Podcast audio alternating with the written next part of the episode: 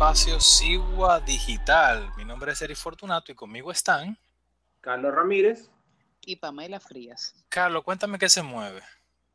Bueno, tenemos una buena noticia y una mala noticia. Dame la buena primero.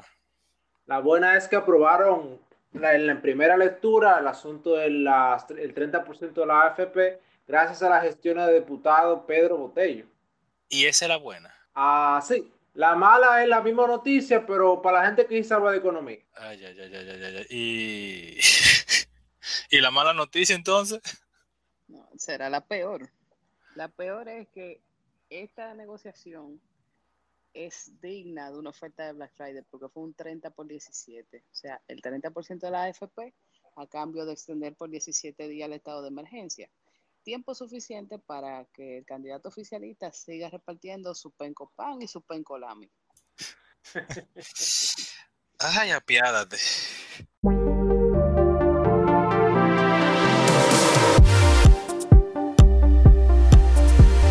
Saludos a todos y bienvenidos a una nueva entrega de República 21. Durante esta segunda temporada hemos estado analizando el proceso electoral y la propuesta de los candidatos y particularmente las propuestas presidenciales. En la entrega pasada analizamos los recientes debates de ese debate para los candidatos a diputados del Distrito Nacional en las circunscripciones 1 y 2. Hoy, como les prometimos, estaremos dando inicio al análisis de los programas de gobierno de los candidatos presidenciales y lo haremos en el orden en el que obtuvimos esos programas para que después nadie diga nada y después no nos digan que como que estamos parcializados por un, por un candidato ni nada por el estilo. nosotros recibimos, nosotros la, eh, eh, producción pudo, eh, pudo conseguir en el orden que consiguió, así mismo lo vamos a estar analizando. Y vamos a estar comenzando en este episodio con el programa de gobierno de Luis Abinader, el segundo episodio va a ser sobre la propuesta de Gonzalo Castillo. El tercero respecto a Guillermo Moreno. El cuarto para Leonel Fernández. Y en ese mismo cuarto vamos a tener una ñapa agregada de que vamos a tener programas de Ismael Reyes, que apareció en el portal de la Junta Central Electoral. Yo no me lo esperaba realmente, pero ya que lo vi ahí cuando entré para ver si había algunas otras informaciones, pues me encontré con el programa de él y ya ustedes verán cuando tratemos ese episodio eh, porque la ñapa, ver las 14 paginitas que tiene ese documento. Entonces, dándole entrada a la propuesta de Abinader, eh, hay una base de, de, esas propuestas de Abinader y son tres cosas de base. Él busca cambiar el mito del progreso, que supuestamente se basa en la abundancia de tener cosas, a un progreso real para todos. Que las personas sean el centro de las políticas públicas y mejorar la calidad de vida de las personas. Hasta ahora se, esas tres cosas se escuchan, eh, suenan bien, por lo menos tienen un sonidito atractivo. Ahora hay que tener cuidado con la, con la frase igualdad de oportunidades que se, eh, que se menciona en el documento y violencia basada en género. Y digo lo de, igualdad de oportunidades porque ya luego de que eh, de que se tiene eh, la misma base en la ley, eh, las oportunidades van a depender de las capacidades de cada quien y, y, las oportunidades que cada quien pueda identificar.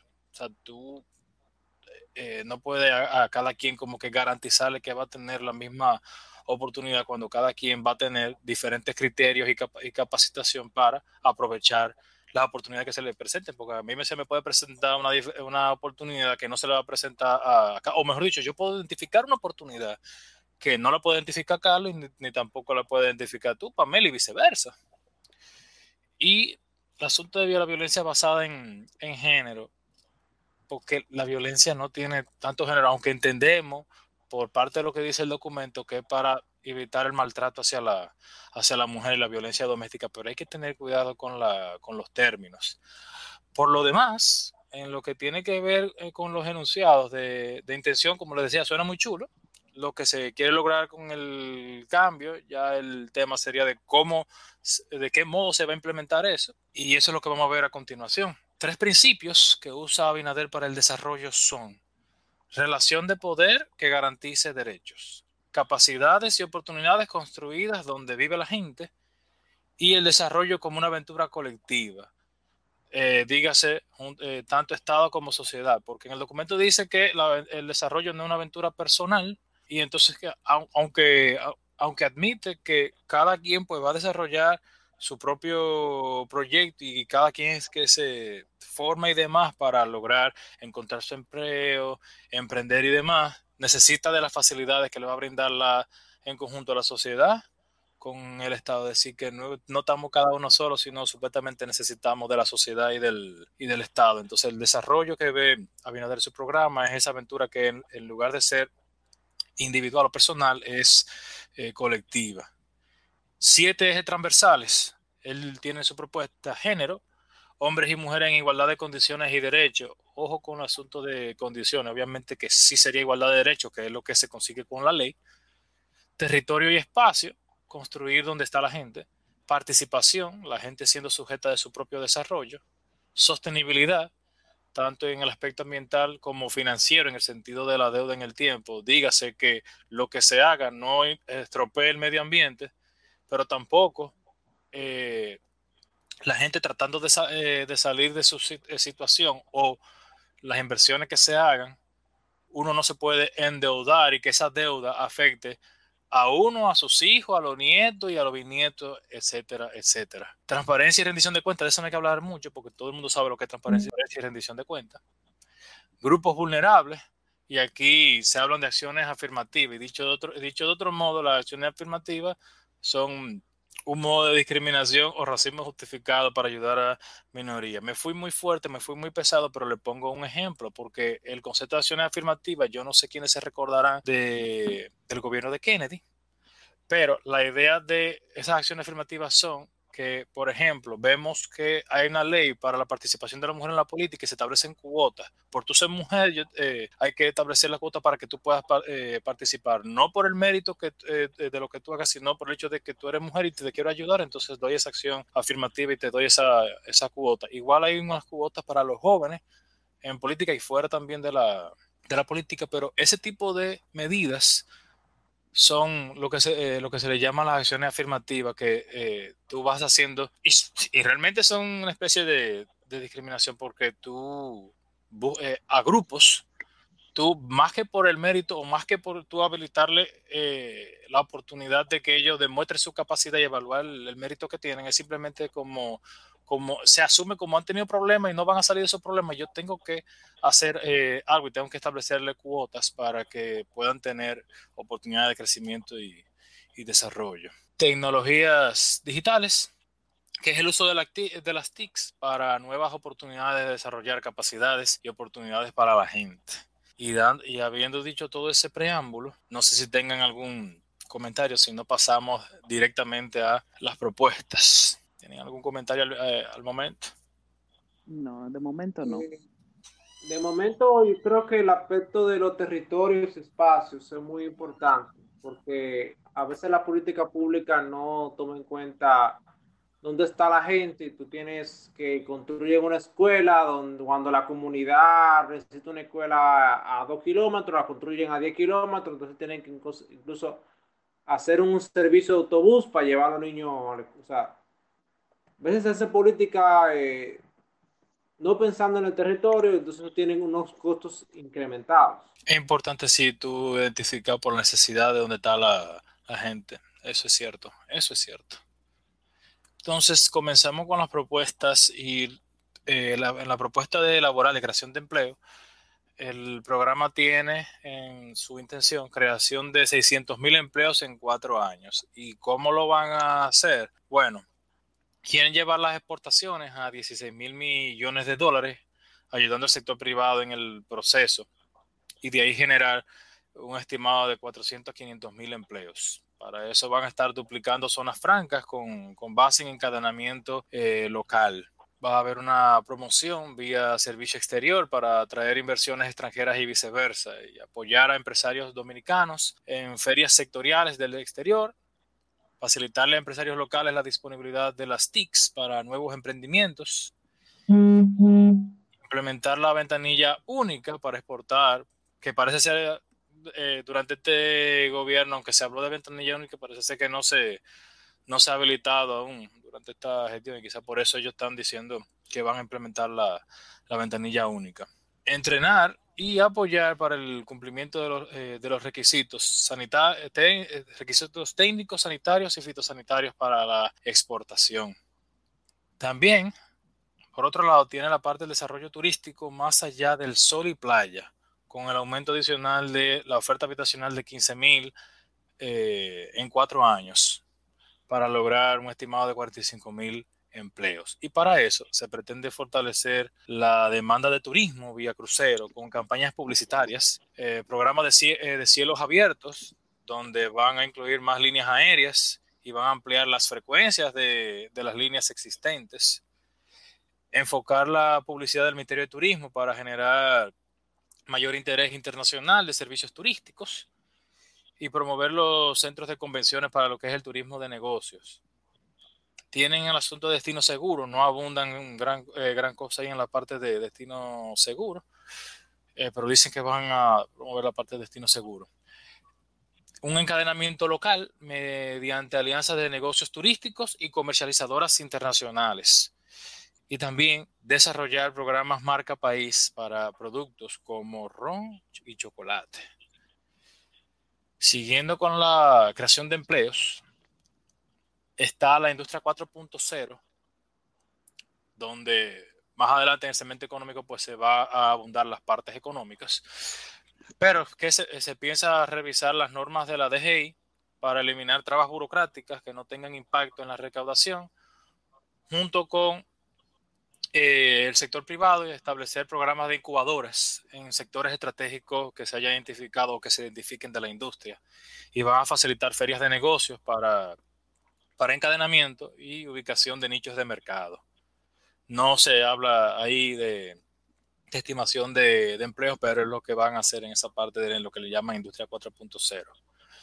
En el aspecto agropecuario, para la creación de empleos piensan tener y dar paquetes tecnológicos para mejorar la productividad y tener financiamiento y promoción de productos dominicanos como ajo, banano, tabaco y café, hacer lagunas comunales, reservorios y drenajes. Para esta parte, eh, como el tiempo no nos va a, dar, cuando vayan a, eh, cuando vayan a buscar el documento, a los que nos escuchan, los invitamos a que eh, puedan leer más y vean el tema del agua. La parte de esos drenajes y esa parte de agropecuaria eh, se abunda más en el acápite que tiene que ver con el acceso al agua. Ellos están estimando con el apoyo agropecuario crear 35 mil empleos. Eh, usar también para este apoyo agropecuario a los jóvenes para actividades no agropecuarias en zonas rurales, en lo que llaman el agroecoturismo, en servicios ambientales, mantenimiento de infraestructura y rescate cultural e identidad de esas zonas.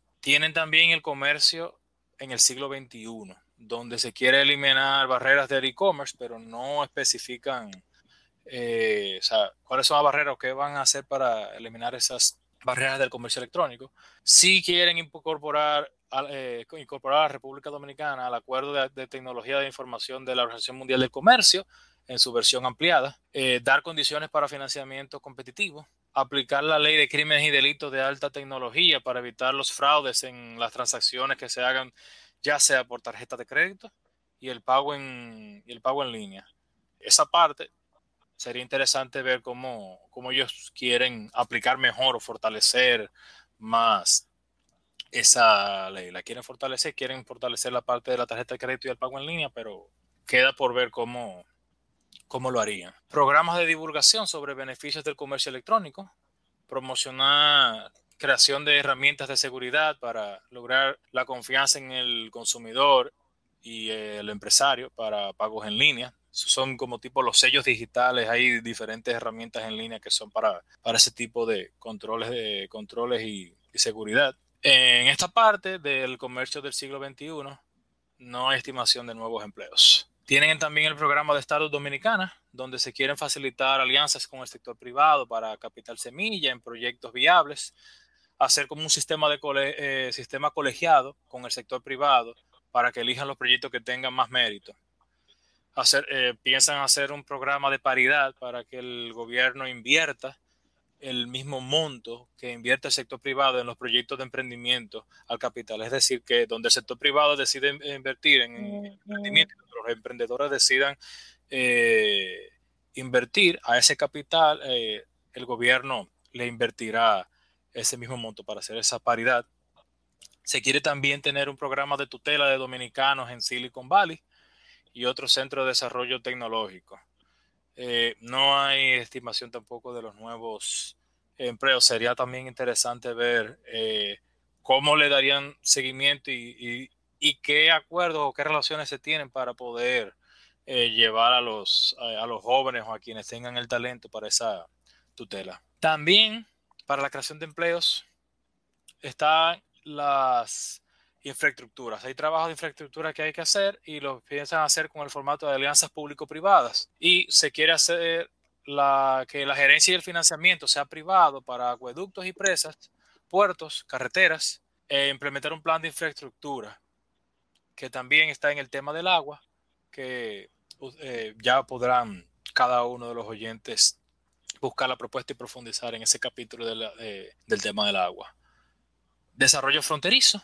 Ahí abundan un poco de la inversión que quieren hacer delimitada con ciertas condiciones, pero no hay una estimación con respecto a todo esto de la infraestructura de cuántos nuevos empleos se van a generar. Se quiere también mejorar las condiciones eh, laborales mediante la reducción de la, informalidad, es decir, crear empleos reduciendo la informalidad y de esto destacan fortalecer al Infotep, incluyendo la descentralización de los servicios que tiene el Infotep.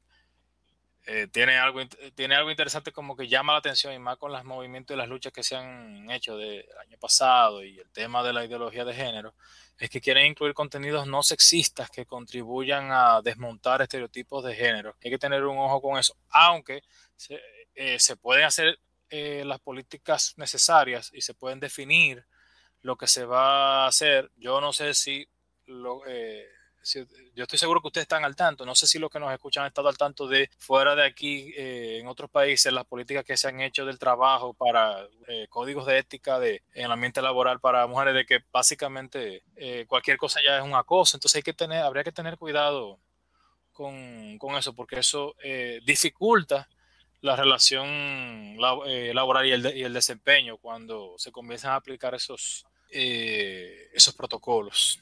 Eh, mejorar contenidos del currículo de bachillerato, especialmente las modalidades técnico, profesional y artes, para promover bachilleres que emprendan y se inserten los jóvenes al mercado laboral. Eso está bastante interesante. Uso de cooperativas para programas productivos.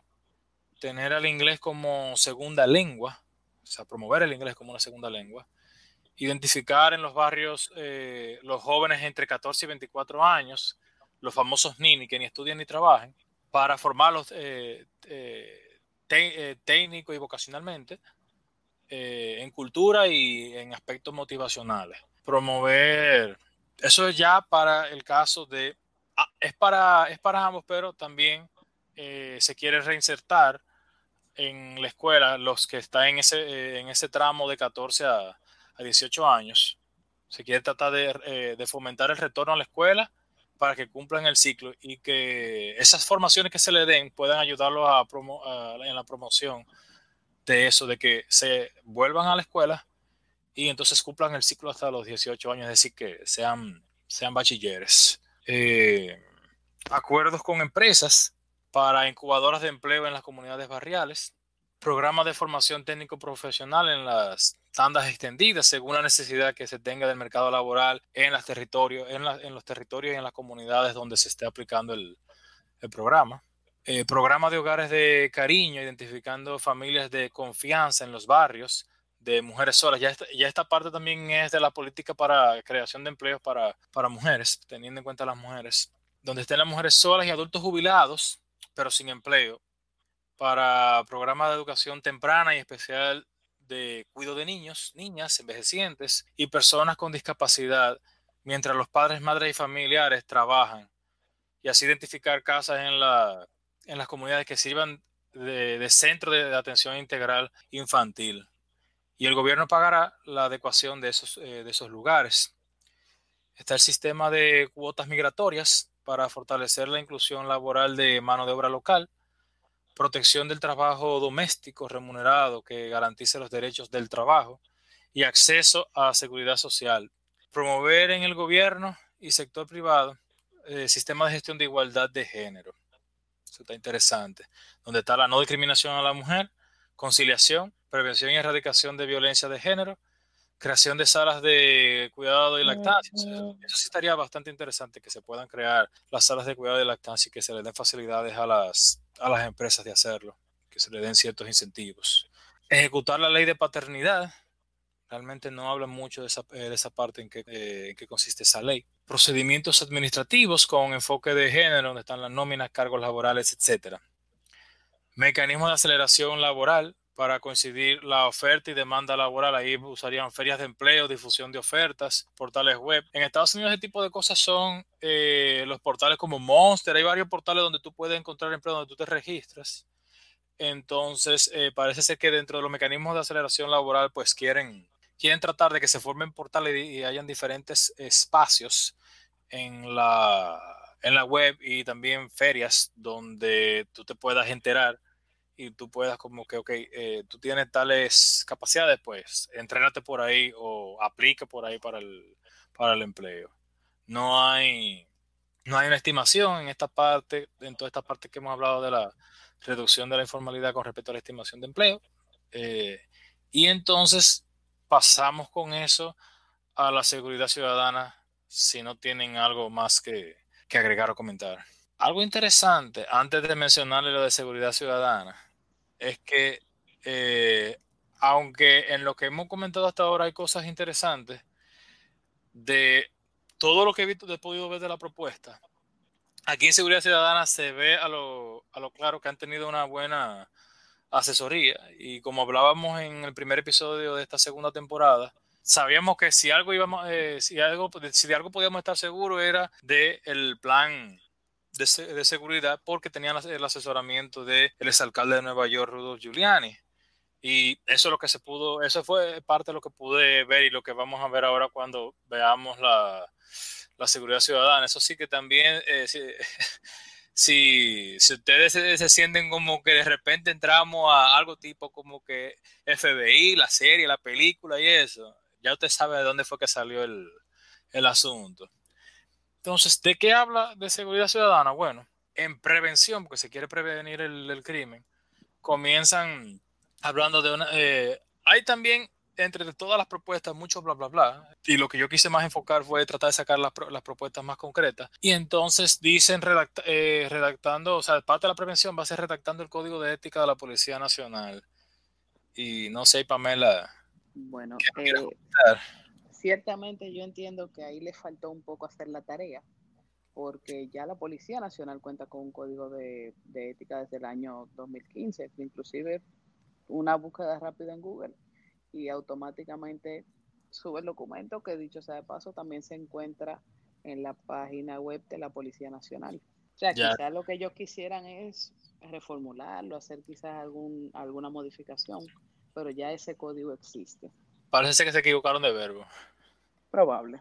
Entonces, en la prevención, ellos siguen eh, diciendo que van a impulsar la cultura, dando acceso al aprendizaje de bellas artes en los centros escolares públicos. Es decir, que ellos van, a trabajar el currículo para eh, que en los centros, para que la gente, para que los muchachos estén más enfocados en, aprender y hacer cosas eh, más productivas. Ampliar el Sistema Nacional de Escuelas de Bellas Artes en las provincias, identificar variables estadísticas y mapas georreferenciados del delito para patrones de conducta criminal y así focalizar las acciones y medir resultados. Así que ya comenzamos con lo chulo. Mejorar la vigilancia con policías comunitarios y dispositivos electrónicos. Cámaras de seguridad en barrios y ciudades con la participación y concurso ciudadano. Instalar módulos de reporte de delitos a la policía en la comunidad.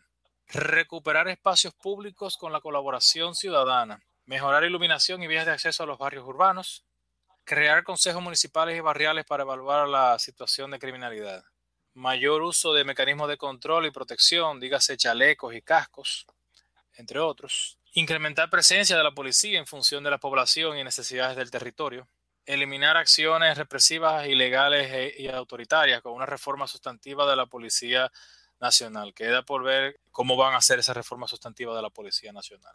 Apoyar la creación y fortalecimiento de la Policía Municipal con capacitación y equipamiento para prevenir la delincuencia.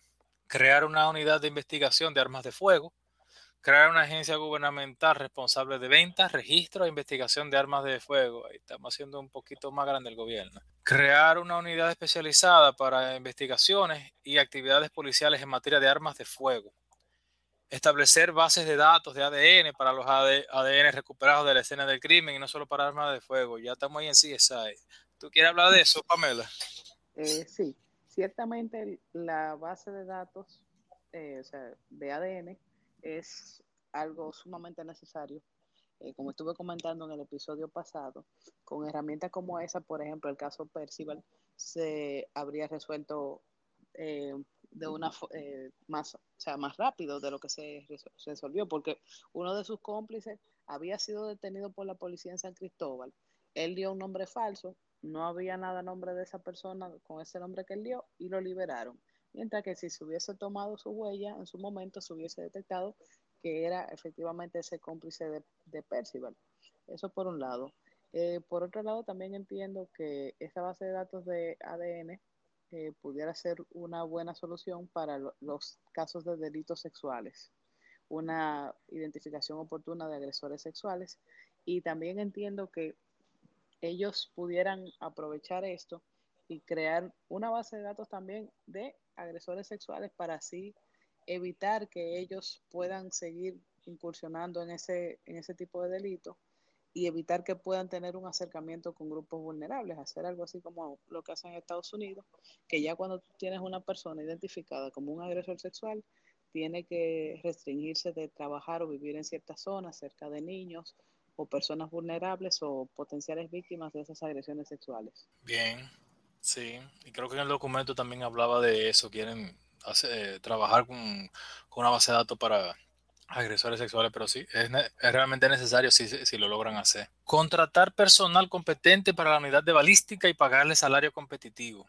Procedimiento para manejo de evidencia y cadena de custodia. Aumentar operativos en puertos y fronteras para incautar armas de fuego crear base de datos electrónica de balística para rastreo de evidencia de licencias para porte de armas, crear un tribunal de armas para manejo de crímenes y delitos de armas de fuego. Pamela, háblame un ching ahí. ¿Hace falta un tribunal de armas o habría simplemente que modificar el, eh, marco legal? Los tribunales que tenemos pueden trabajar. Háblame un poco de eso ahí. Bueno, eh, ciertamente entiendo que un tribunal de armas pudiera, pudiera implementarse eh, y desahogaría bastante las labores un tanto burocráticas que tienen ciertas instituciones como la policía o la misma DNCD, que por ejemplo muchas veces ellos incautan armas de fuego, tienen que hacer todo un procedimiento burocrático para que, un ejemplo, el interesado o una persona eh, que un ejemplo haya sido un tercero de buena fe y que su arma por X o por Y se haya visto incautada,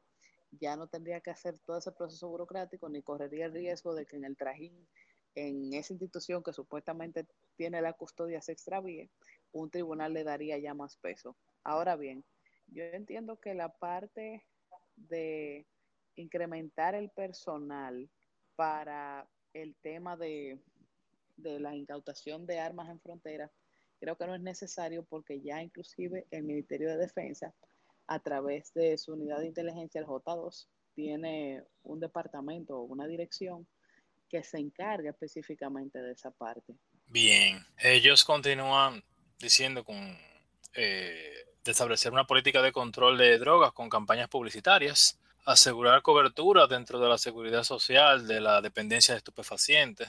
Quieren también redactar un manual de procedimiento de patrullas, sistema de control externo e interno, si quieren tener ya sea un tribunal de disciplina, ética policial, una defensoría del policía, para para todo tipo de, abusos, cosas que ya sean los ciudadanos como los policías eh, dentro tengan, tengan dónde ir o cómo trabajar en la parte de asuntos internos. Quieren crear controles comunitarios por medio de comisiones vecinales, ampliar la base policial y reducir otros niveles para garantizar mayor fuerza en la calle, siendo la meta que tienen de tener 3.5 policías por cada mil habitantes y una distribución territorial ajustada a los estándares internacionales, es lo que buscan en, esa, en ese sentido. Respetar el mecanismo de ascenso de la ley orgánica de la policía y, y el reglamento de ascenso existente. Crear programas para enfrentar casos complejos. teniendo investigadores y fiscales especializados trabajando únicamente en casos criminales o complejos, eh, datos criminales y biográficos precisos de arresto de delincuentes de alta incidencia y de la lista objetivo. Quieren instalar un software de, eh, de alerta para detección de personas en la lista objetivo cuando sean arrestados y procesados y procesados. Instalar también un software que vincule este otro software que estaba hablando antes mencionado con la oficina del fiscal, de modo que todos los funcionarios encargados de cumplir la ley conozcan quién es quién y qué es lo que se está moviendo. Proceso amplio de depuración de la, de la policía eh, y del personal. Incrementar salario policial al equivalente de 500 dólares mensuales y revisar el escalafón partiendo de un salario base posterior a la depuración y evaluación del personal. Eso está, bueno, por lo menos bien si, lo, si, si se logra hacer. Implementar sistema tecnológico e inteligencia delictiva para prevenir crímenes y delitos. Aumentar presupuesto para la unidad de violencia de género, de prevención y atención a la violencia de la Policía Nacional y Ministerio Público. Mapear actos de delincuencia sobre la base de ubicación, frecuencia, ahora para la distribución del servicio. Quieren mejorar el equipamiento policial dándole chalecos antibalas, tipos de armas, sistemas de comunicación entre ellos, eh, concentrar en el Ministerio de Interior y Policía todos los organismos de seguridad pública y ciudadana, descentralizar la ejecución presupuestaria de la policía y fortalecer su planificación, proveer recursos y logística en base a los resultados que se logren, garantizar la especialización de fiscales por tipo de delito. Y yo lo que me pregunto ahí si, no, eh, si todo eso no debería ir en, en todo caso en la reforma que ellos quieran hacer en el Ministerio Público. Ciertamente, ahí es que corresponde esa parte. Que según lo que llegué a ver en otro, en otro momento, eh, se quería independizar, pero quedaba un poco como aéreo. Servicios eh, médicos forenses independientes de, la, de, la de, dependencias gubernamentales y la causa final de muerte solo determinada por patólogos forenses certificados separar en el sistema penitenciario los criminales violentos que han cometido delitos graves de quienes han cometido infracciones menores, eso me parece como que sensato. Asistencia psicológica y seguimiento eficaz de protocolos establecidos. Fiscalización de policía privada. Y ahí yo me pregunto si esa fiscalización de policía privada, si ellos se están refiriendo a detectives privados, agencias de seguridad. ¿Hay algo en la ley que hable de la policía privada? Eh, que yo sepa, en verdad no. Ahora, me parece que eso de policía privada se refiere más bien a agencias de seguridad, porque un detective privado simple y llanamente hace una investigación, pero no ejecuta. O sea, no es una persona que, por ejemplo, va a evitar un secuestro, un asalto, sino que simple y llanamente le proporciona al cliente eh, una información relevante, el paradero de una persona, las actividades que realiza y a partir de allá el cliente determina cómo ejecuta. Algo interesante, porque en caso de que sea agencias de seguridad, usualmente las agencias de seguridad son para protección de, la, de las empresas o quien, o, quien la, o quien las pague, pero en el documento ellos hablan de, o sea, una eh, de, de, la fiscalización de la policía privada, pero como que esa policía privada también como que resuelve y hace como investigaciones criminales y yo no sé si las agencias de seguridad que tú le pagas para protegerte hagan investigaciones, pero mm, estaría por verse a ver qué ellos pretenden si se va a también establecer como una especie, si es que se le va a dar, se le va a permitir a esa agencia de seguridad que te pagan protegerte, permitírsele que investiguen. No sé si eso es lo que se va a hacer. Ellos no detallan lo que sí hacen, sí dicen es que, que a la policía privada que estén investigando crímenes y eso, pues que usen los protocolos y como que fiscalizarlo para que el trabajo que hagan eh, esté en consonancia. Pero me sorprendió bastante porque yo no sé a qué se refería. Pensé en detective privado, pensé también en agencia de seguridad, pero que la agencia de seguridad, como, eh, como tengo entendido, o sea, es para protección, no para investigación de crimen. Pero bueno, de ahí terminamos con la seguridad ciudadana y pasamos a creación de oportunidades. Y aquí en la creación de oportunidades eh, se trabajan tanto para mujeres y gente también eh, que tiene algún tipo de discapacidad o tiene algún tipo de problema para poder eh, desenvolverse. Y en ese sentido tienen la inclusión laboral y quieren implementar cuotas de empleo en el sector público y eh, privado, según la ley 5-13, donde se establece el 5% de la planilla de las instituciones gubernamentales tiene que ser de personas con cierta vulnerabilidad o discapacidad y el 2% en el sector privado. Eh, ingresos para salir de la pobreza, donde se piensan reorientar recursos para duplicar el subsidio Comer Primero, que actualmente es de 1.650 pesos mensuales, lo quieren duplicar reorientando, eh, reorientando recursos y gastos para, para, esa, para ese subsidio dándole un seguimiento y monitoreo de las condiciones para superar la precariedad. Dígase que parece ser que quieren que ese subsidio sea con ciertas condiciones para que la gente, en lugar de, permanecer simplemente ahí como que una cuestión asistencialista y vaina nada más, que se le dé, pero que eso sea para, eh, para que ellos eh, tengan con qué sostenerse en lo que van buscando empleo, en lo que van eh, mejorando y cuando ya se cumplan las condiciones, pues sacarlo de, de que ellos salgan de esa línea de la, de la pobreza. Eso es por lo menos lo que dice el, documento de lo que pretenden hacer con, eso. Que si realmente tienen las condiciones y tienen los parámetros y se siguen esos parámetros para que la gente salga de la pobreza, entonces por lo menos es algo que se escucha sensato siempre y cuando sea con ese objetivo de sacar a la gente de la, de pobreza, decir, monitorearlo para que no sea un asunto después de que, mire, tú sabes, te estoy dando este subsidio para que tú votes por mí.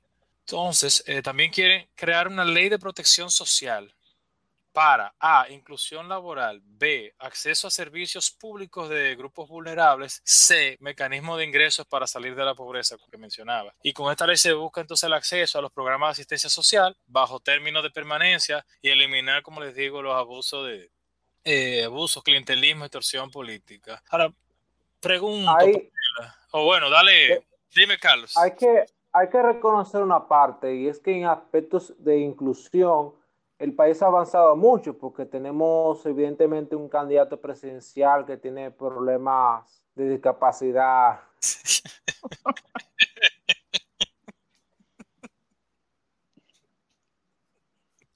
Déjalo así. La suerte que estamos por internet y que no nos pueden cerrar el programa. Ay, ay, ay, ay, ay, ay, ay, ay. Eh, te iba a preguntar, Pamela, con el marco legal, o sea, ellos quieren crear esta ley de protección social. Eh, ¿Se pudiese, para lo que de verdad hace falta, se pudiese reformar alguna ley o simplemente aplicar de lo que ya se tiene o realmente hace falta que ellos creen esta ley? Creo que se pudieran reformar eh, el Código de Trabajo y la ley actual que tenemos de seguridad social y pudiera perfectamente abarcar esos puntos que ellos están tratando ahí. No creo que haya necesidad de crear una nueva ley para esos fines. Ya, habiendo visto eso, pasamos a salud. En la salud, eh, ellos quieren garantizar que todos los dominicanos y los extranjeros residentes legales se incorporen al sistema dominicano de seguridad social, otorgando aseguramiento universal de salud. Esas palabritas ahí eh, para los que son economistas se debe de, dolerle, porque, ¿qué te digo? Pero bueno, extender las farmacias del pueblo cercanas o adjuntas a las unidades de atención primaria, establecer red de atención primaria público-privada para dar atenciones públicas en lugares donde no se tiene servicio público o el servicio es malísimo, atender con prioridad las necesidades de grupos vulnerables y programas de salud para la mujer según la OMS o OPS. Yo en esta parte diría que eh, cualquier programa, quizá antes de que pasara la pandemia se estaba trabajando este programa y no había explotado y no se sabían todo lo de, lo de la OMS, pero yo con toda honestidad, eh, si, yo, si yo voy a hacer todo un programa de, de, salud y una red y lo que sea, y ciertos programas, yo lo, lo, lo, que realmente, lo último que yo quisiera estar siguiendo ahora mismo son los protocolos de la, de la, de la OMS realmente. No sé qué, no sé qué piensen ustedes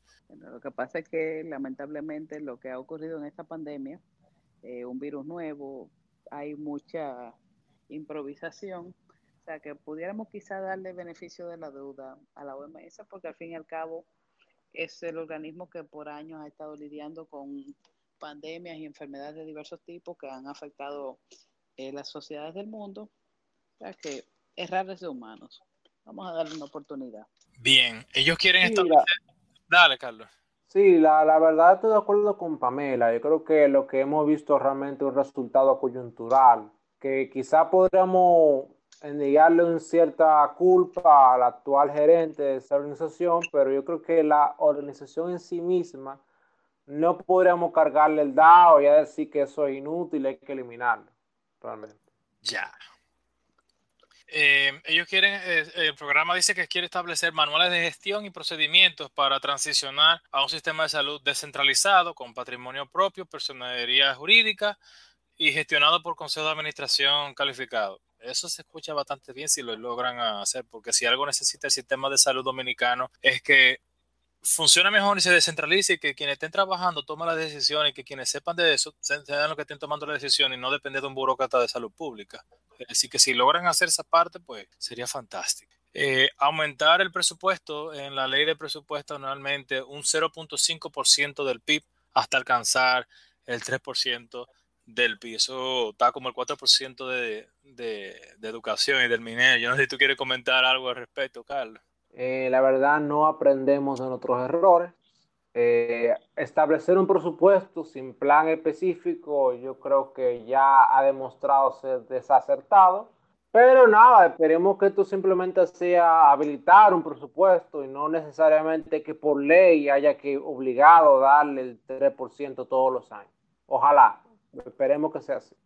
Ellos quieren garantizar la, el 100% de cobertura y acceso al seguro familiar de salud y consignar gradualmente recursos por capitalización de los beneficiarios del régimen subsidiado y contributivo subsidiado para que accedan a medicamentos vía SENASA. Por lo que se pretende que el monto actual del régimen contributivo de los 14.013.72 pesos que supuestamente se tiene eh, pueda conseguirse para el plan básico de salud también y eh, someter al Consejo Nacional de Seguridad Social por vía de la CISALRIL revisión de tarifas y catálogos de prestaciones para los ajustes necesarios en, precios y, demás. Reorganizar el sistema de salud para que los pilares sean la estrategia de atención primaria y el primer nivel de atención sean lo primero. Es decir, que eh, lo primero que va, eh, eh, con lo que se va a atender un, paciente sean, sean esas áreas, que la, atención primaria y el primer nivel de, de atención que esos enfoques sean lo primero para luego pasar a las redes integradas de, integradas de servicios de salud. Garantizar gradualmente un sistema de aseguramiento universal, aumentando la cápita del régimen subsidiado y ejecutando el presupuesto destinado a la atención primaria. Desarrollar redes públicas y privadas por nivel de atención. Fortalecer el sistema informático para garantizar una atención integral e integrada. Implementar el expediente integral de salud electrónico que ojalá no se vuelva un, eh, etcétera. Y hay eh, herramientas eh, tecnológicas para no solamente hacerlo de fácil gestión, sino permitir el, cierto anonimato y la, permisología, por llamarlo de una manera, de entre paciente y, qué médico lo van a, ver si, por ejemplo, ellos están abiertos a, usar la tecnología del, del blockchain. Si eso con el expediente electrónico sería fantástico en el caso de que lleguen a implementar esa parte. Y ojalá que sepan manejar eh, eso, de que, de, que de que tampoco sea un asunto, que ahorita van a querer que sea salud pública que también maneje ese expediente electrónico. Mejorar infraestructura de, eh, de los centros de atención primaria y cierre de brechas con la unidad de atención primaria, construyendo y rehabilitando los centros y van a priorizar las zonas urbanas marginadas o marginales para que sean como un muro de contención eh, y así reducir la cantidad de gente que va a los hospitales. Quieren asegurar el abasto de medicamentos e insumos de primer nivel de atención y facilitar análisis clínicos básicos y estudio de imágenes para dicho nivel, priorizando a los que tienen enfermedades crónicas no transmisibles, dígase hipertensión, diabetes, obesidad mórbida y otros. Dotar a centros de salud de insumos y tecnología. Estimular la industria nacional de medicamentos con compras masivas por vía de promesecal. Aunque yo diría que el mejor estímulo de cualquier industria eh, más que la compra masiva de, los productos por parte del gobierno, sería tener un ambiente fiscal y regulatorio favorable. Eh, ¿qué, me puedes comentar, Pamela? Yo diría que más que enfocarse en lo que es la compra masiva de medicamentos, deben de procurar implementar mecanismos de supervisión de los insumos que son despachados tanto por la, la farmacia del pueblo como las boticas ya que han habido numerosas quejas de personas que van a adquirir eh, fármacos en estas farmacias, que en verdad salen a muy bajo costo, y, o sea, son bastante asequibles, pero a veces no hay un control de calidad. Medicamentos vencidos, medicamentos adulterados, sea que al fin y al cabo, si no te mata la falta de medicamentos o la ineficiencia del supuesto medicamento que tú te estás tomando, puede ser que tú te enfermes de cáncer porque la pastilla que tú estás tomando es en un 50, en un 60% plástico. Eso es así. Ellos procuran la modernización del sector privado con los, eh, de los centros de salud eh, privados con facilidades de crédito o los que se quieran iniciar con facilidades de crédito y tasas bajas y flexibles quieren clasificar los hospitales de tercer nivel en docentes y no docentes. Eso sería, sería eh, eh, muy bueno para incentivar la carrera eh, médica y las carreras de, de, salud y ser más eficiente en ese sentido. Definir cartera de servicios por nivel de atención según necesidades de la población a atender. Ejecutar plan de rescate de centros de salud remozando estructuras físicas y dotándolos de alta tecnología. Crear la red de ambulancias hospitalarias no sé ahí qué, eh, qué, relación va a haber con el 911, pero van a hacer esa red de ambulancias hospitalarias. Establecer instituto del banco de sangre con centros de acopio en diferentes regiones. Y ven acá, no hay ahora mismo nada con respecto a la sangre. O sea, no. Yo, creo que, que, hay con la Cruz Roja. ¿Hay algo? creo que está bastante limitado. Sabes que hay provincias que lamentablemente tienen unos niveles de desarrollo muy inferiores y a veces tienen que desplazarse eh, a, vamos a decir, a, municipios cabecera o otras provincias ya un poco más desarrolladas para obtener la sangre. Entonces, tengo entendido que no es un servicio que se encuentra del todo generalizado. Ya. Entonces, eh, van a revisar y socializar protocolos de atención por enfermedades, actualizar e implementar manual de red de proveedores de servicios públicos de salud, que cualquiera pensaría que tiene que algo de eso tendrían que tenerse ya, pero bueno. Profesionalizar gestión hospitalaria, integrando ofertas académicas en coordinación con MESID y universidades, porque a medida que se vaya cambiando y descentralizando todo ahí, pasa como en Estados Unidos, que tiene muchísimas eh, carreras en base a lo que se van haciendo, y mientras más tú separas, tú tienes que pensar en profesionales de la salud en esas diferentes áreas, es decir, que no solamente está la, la carrera de medicina como tal, sino que están otras carreras eh, de la ciencia de la salud para trabajar en, esos, en todos esos centros y la parte administrativa. Así que eh, eso, eso también es necesario en toda una reforma del sector salud. Quieren convertir la salud bucal en prioridad y quieren crear en ese sentido el Instituto Dominicano de Salud Bucal, que bueno, sería, eh, sería algo adicional en, el, eh, en parte del sector salud y en el Ministerio de, Salud o, o autónomo aparte, ese, Instituto Dominicano de Salud Bucal. que también ese, ese Instituto Dominicano de Salud Bucal eh, tiene una buena, un buen socio para una alianza eh, público-privada, que es eh, la Universidad Iberoamericana, UNIBE. tiene bastante tiempo ya ofreciendo una clínica de salud bucal en el cual permite, número uno, que los estudiantes de la Facultad de Odontología puedan ir adquiriendo la práctica para el ejercicio de su carrera y de paso le ofrecen un servicio a la comunidad de escasos recursos, ya que ahí las personas pueden atenderse de manera gratuita en ciertos casos y tratan de que los procedimientos salgan eh, eh, al menor costo posible. Bueno, pues pudieran ahí hacer esa concertación y ese y esos acuerdos. Me imagino que también pudiesen trabajar, eh, que yo sepa, la UNFU también. ¿eh?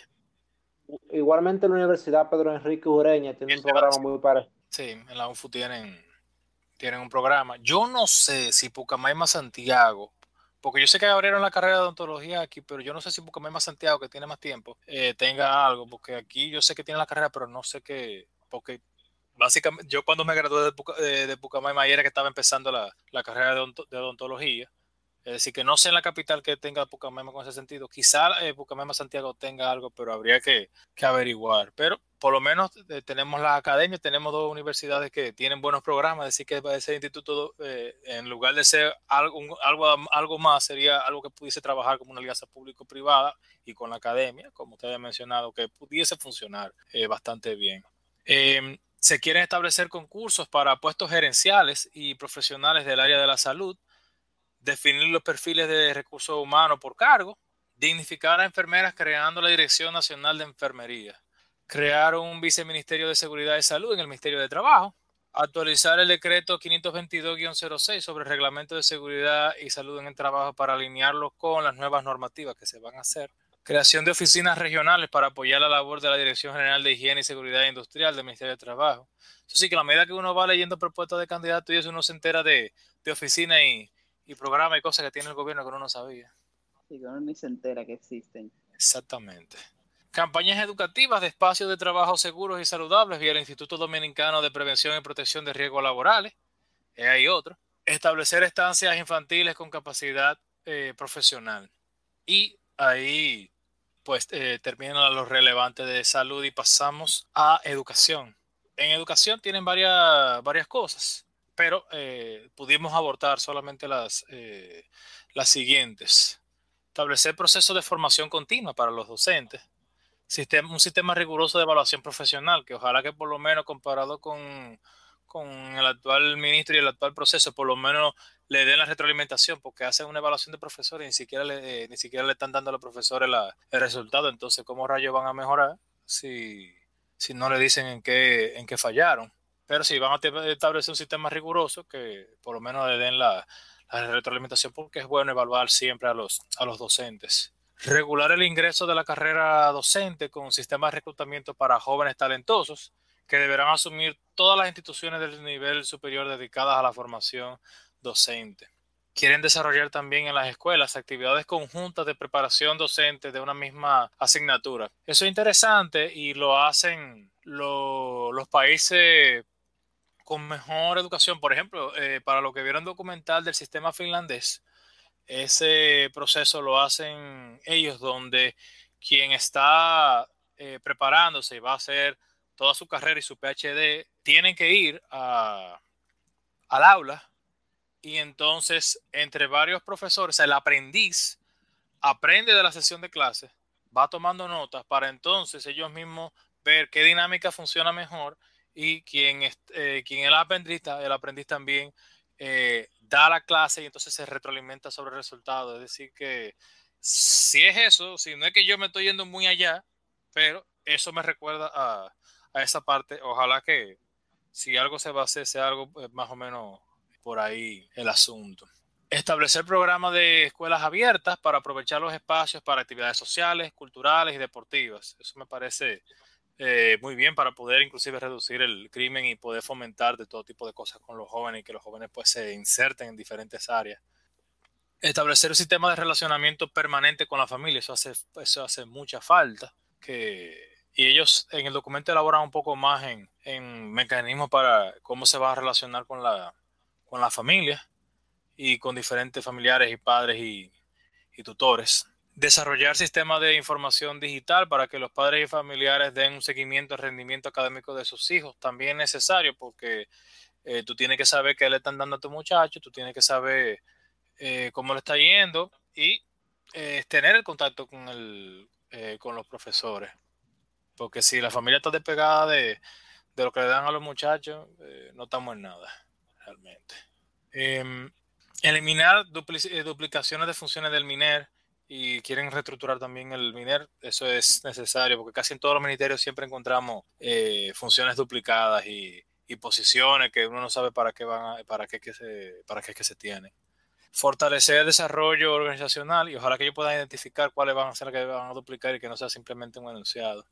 Fortalecer el desarrollo organizacional de regionales y distritos educativos delimitando roles e implementando sistemas de gestión de calidad de los procesos. Retomar el programa Prepara. Parece ser que el MINER tenía un programa para adultos, donde educaban a adultos y, ellos quieren retomar para que los adultos puedan insertarse eh, en el ámbito laboral eh, sin, sin, tomar en cuenta, o sea, mejor dicho, sin que la edad sea un, obstáculo en el, en el aprendizaje. Programa de becas Premio Mi Esfuerzo para estudiantes, eh, para estudiantes de alto desempeño programa de pasantía estudiantil para sentar bases de la inserción laboral del, nivel secundario. La pregunta que cabe ahí es cómo se haría, porque no, ellos no elaboran cómo van a hacer ese, esa pasantía estudiantil. Convertir la Dirección General de Educación Técnico Profesional en la instancia dedicada a expandir educación técnico profesional con calidad. Me imagino que algo harán con Infote, alguna coordinación harán eh, ahí, porque también el trabaja esa parte, aunque sea más a nivel después de que tú te gradúes de bachillerato y así.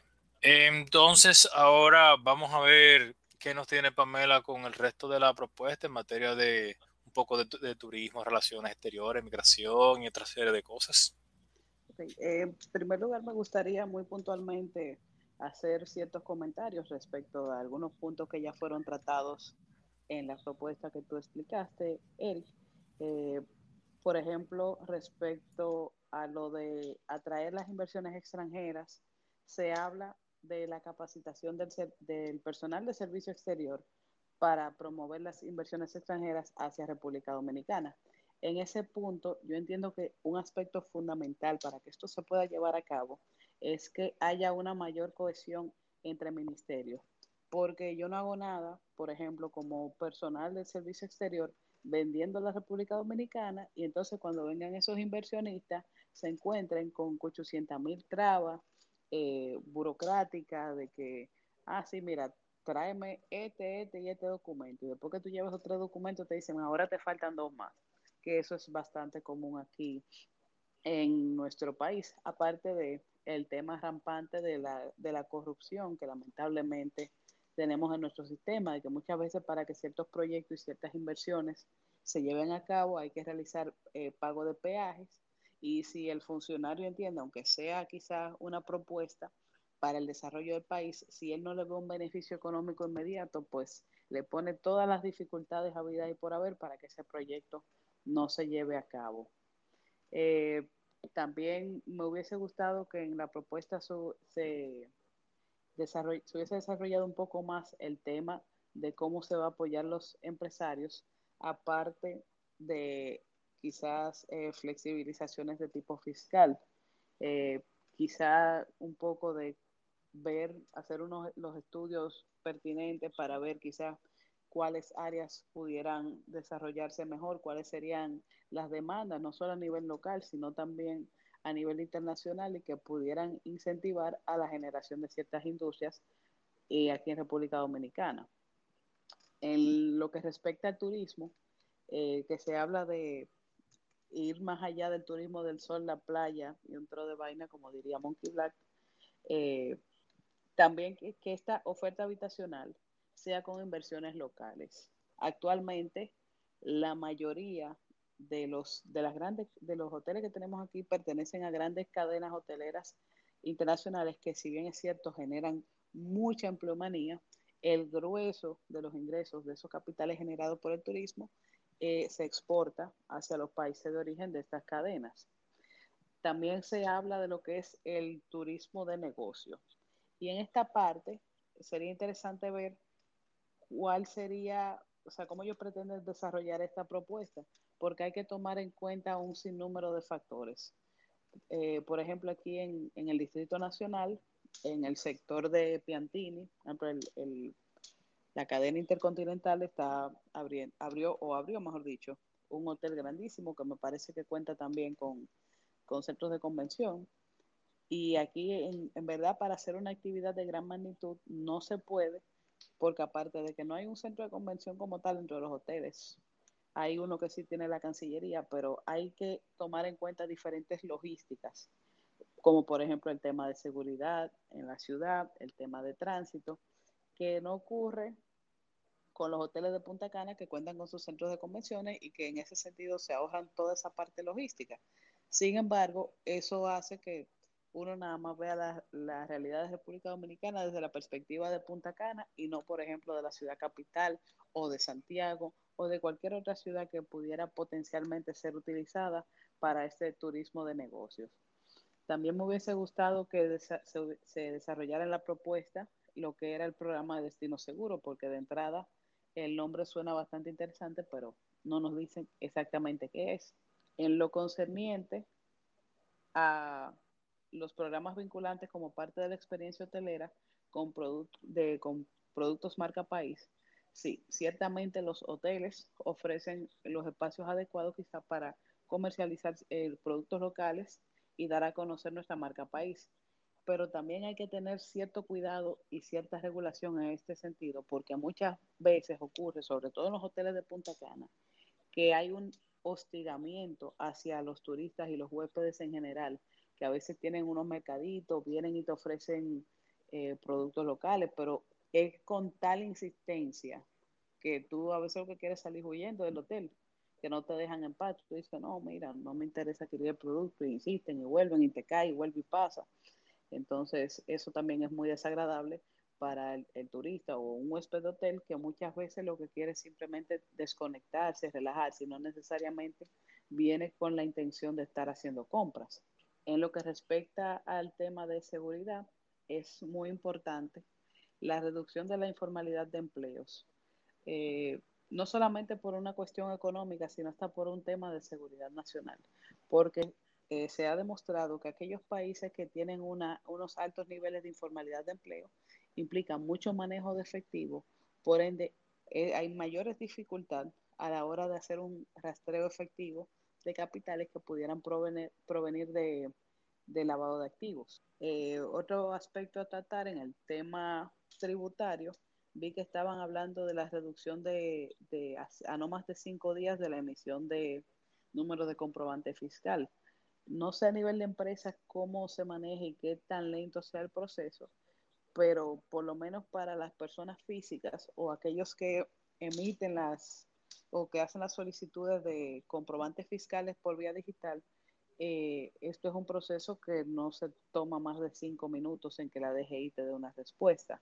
Eh, me gustó mucho la parte de hablar de un mecanismo ágil de pagos, eh, de pagos de adelanto en los procesos de compras y contrataciones, debido a que esto, esto es un tema que hace que muchas veces estos procesos de compras y contrataciones públicas eh, sean inalcanzables o imposibles de llevar a cabo por las MIPIMES, ya que muchas veces las entidades públicas tienen un calendario de pagos muy extenso, o sea, a veces te toman 90 días y cuidado para hacerte un pago y una empresa pequeña lamentablemente no se puede dar el lujo de descapitalizarse o poner en riesgo su liquidez para una inversión futura que no tiene mucha certeza de cuándo se le va a realizar el pago. También me llamó mucho la atención lo que era la propuesta de hogares de cariño, y entiendo que también deben de tener en cuenta mecanismos que puedan evitar fraudes de asistencia social. O sea, personas que por el incentivo económico que implicaría tú cuidar un envejeciente, un niño, entonces comiencen a, vamos a decir, negociar con el bienestar de, de estos grupos vulnerables. Como hemos visto que hay casos, por ejemplo, en la calle de Santo Domingo, que hay pedigüeños que lo que hacen es que alquilan niños, le dicen al familiar, mira, préstame a tu bebé o a tu niño, lo cogen, piden dinero en la calle, al final del día le pagan una parte a los padres por estos servicios. No queremos que eso se vaya a traducir a través de este programa de hogares de cariño. En cuanto a la parte, a los aspectos migratorios, eh, se habla de establecer unas cuotas migratorias y de dar protección a los trabajadores dominicanos. Pero para esto hay que tener en cuenta una cosa, que es el tema de salarios. Debe de haber una regulación efectiva de los salarios, porque muchas veces uno dice, ah, que el dominicano no quiere trabajar. No, lo que pasa es que los empresarios, precisamente como no hay una regulación de estos salarios, abusan y quieren pagar por debajo de lo que se debe y aprovechan la necesidad de la mano de obra extranjera para pagar salarios pésimos y que son eventualmente ocupados para la mano de obra por mano de obra extranjera, lo cual va en detrimento no solamente del dominicano que no consigue empleo, sino también de ese extranjero que está siendo explotado laboralmente. Eh, la protección a trabajadores domésticos también es un tema muy importante, ya que en la actualidad este es un grupo social que se encuentra muy vulnerado, eh, que no cuenta con derecho más allá de las vacaciones y del doble sueldo prácticamente, y en cuanto a lo que respecta a la política territorial, eh, se habla en la propuesta de reducir los déficits habitacionales. Pero entiendo que para que haya una reducción efectiva y se pueda desahogar un poco las ciudades que están más congestionadas eh, o aquellas donde se están creando eh, asentamientos ilegales que traen muchísimos problemas de hacinamiento, delincuencia, salubridad, se debe de procurar el desarrollo de las provincias y de los municipios para revertir ese éxodo que está ocurriendo de las zonas rurales. O sea, tenemos, por ejemplo, el distrito arropado de gente y sin embargo hay muchas provincias en el sur, muchos municipios que se están quedando vacíos. Otra de las eh, propuestas que me llamó la atención fue lo de la revisión de, ley, de la ley de inquilinato para evitar los vacíos que ocurren, eh, como ha pasado ahora en esta pandemia del COVID, en el cual el, la ley en verdad no, no abarca mucho ese tema fuera de lo de en los casos fortuitos o de fuerza mayor para el pago de alquileres y el gobierno no se ha pronunciado al respecto. Y eso ha provocado un limbo jurídico que ha afectado tanto a inquilinos como propietarios. Por un lado tenemos los inquilinos que fueron suspendidos, eh, vieron disminuidos sus ingresos por la pandemia y quizás no han podido cubrir el alquiler y quedaron a merced del propietario. El propietario, si es una persona humana, flexible, quizás le decía, ok, yo te puedo aguantar quizás dos meses, pero hay otros casos que los propietarios han sido intransigentes y han echado a la calle a los inquilinos. Pero también hay que verlo desde la perspectiva del propietario. Muchas veces estos propietarios son personas que invierten en bienes raíces para asegurar eh, su futuro, eh, obtener un ingreso adicional y dependen de ese ingreso para ellos mismos subsistir. Entonces, quizá dice, bueno, yo no te puedo forzar porque es una cuestión de fuerza mayor, pero entonces, ¿quién me compensa a mí que estoy vulnerado en calidad de propietario? Eh, también veo muy bien la iniciativa de la eliminación de instituciones redundantes y con funciones duplicadas. Eh, debe de haber ciertamente una unificación de gestión gubernamental.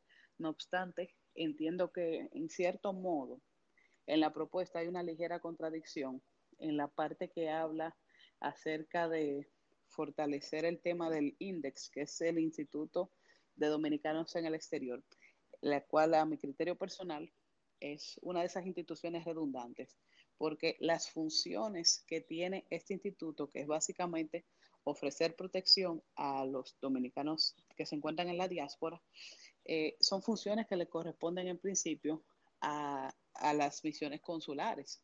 Yo entiendo que ese, ese instituto pudiera desaparecer y simple y llanamente reforzar, incluir más personal o adecuar de la manera que sea pertinente las misiones consulares y que tengan una unidad exclusiva que se dedique a, tratar estos temas, tal como ocurre, por ejemplo, con aquí la Embajada de Estados Unidos.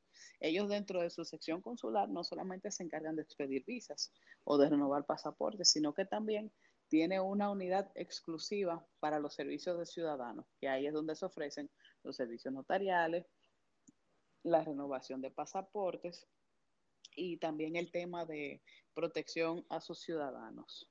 En lo que respecta al adesentamiento de servicios judiciales, entiendo que ciertamente el Poder Judicial requiere de unos cambios eh, profundos, sobre todo con el tema de remuneraciones de ciertos auxiliares de la justicia y en ese sentido me tocaría eh, tocar el caso de los intérpretes judiciales de la República Dominicana. Actualmente, un intérprete judicial, dependiendo del idioma, eh, le pagan 1.500 pesos por audiencia. En el caso de chino mandarín, el ruso me parece, y otros idiomas ya un poco más exóticos, pues ya ahí son tres mil pesos que se le paga, pero una audiencia de esa puede durar una o dos horas como puede durar ocho a diez horas y va a seguir teniendo la misma remuneración de 1.500 pesos. Y otro factor que no se toma en cuenta es el desplazamiento.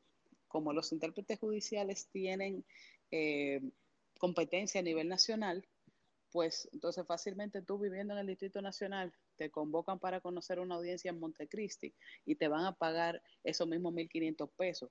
Ah, y ojo, 1.500 pesos en bruto, eso es sin contarle los, los descuentos de ley y siempre y cuando la audiencia no se suspenda, porque en ese, paso, en ese caso solamente te pagan la mitad, que serían 750 pesos brutos o 675 pesos netos.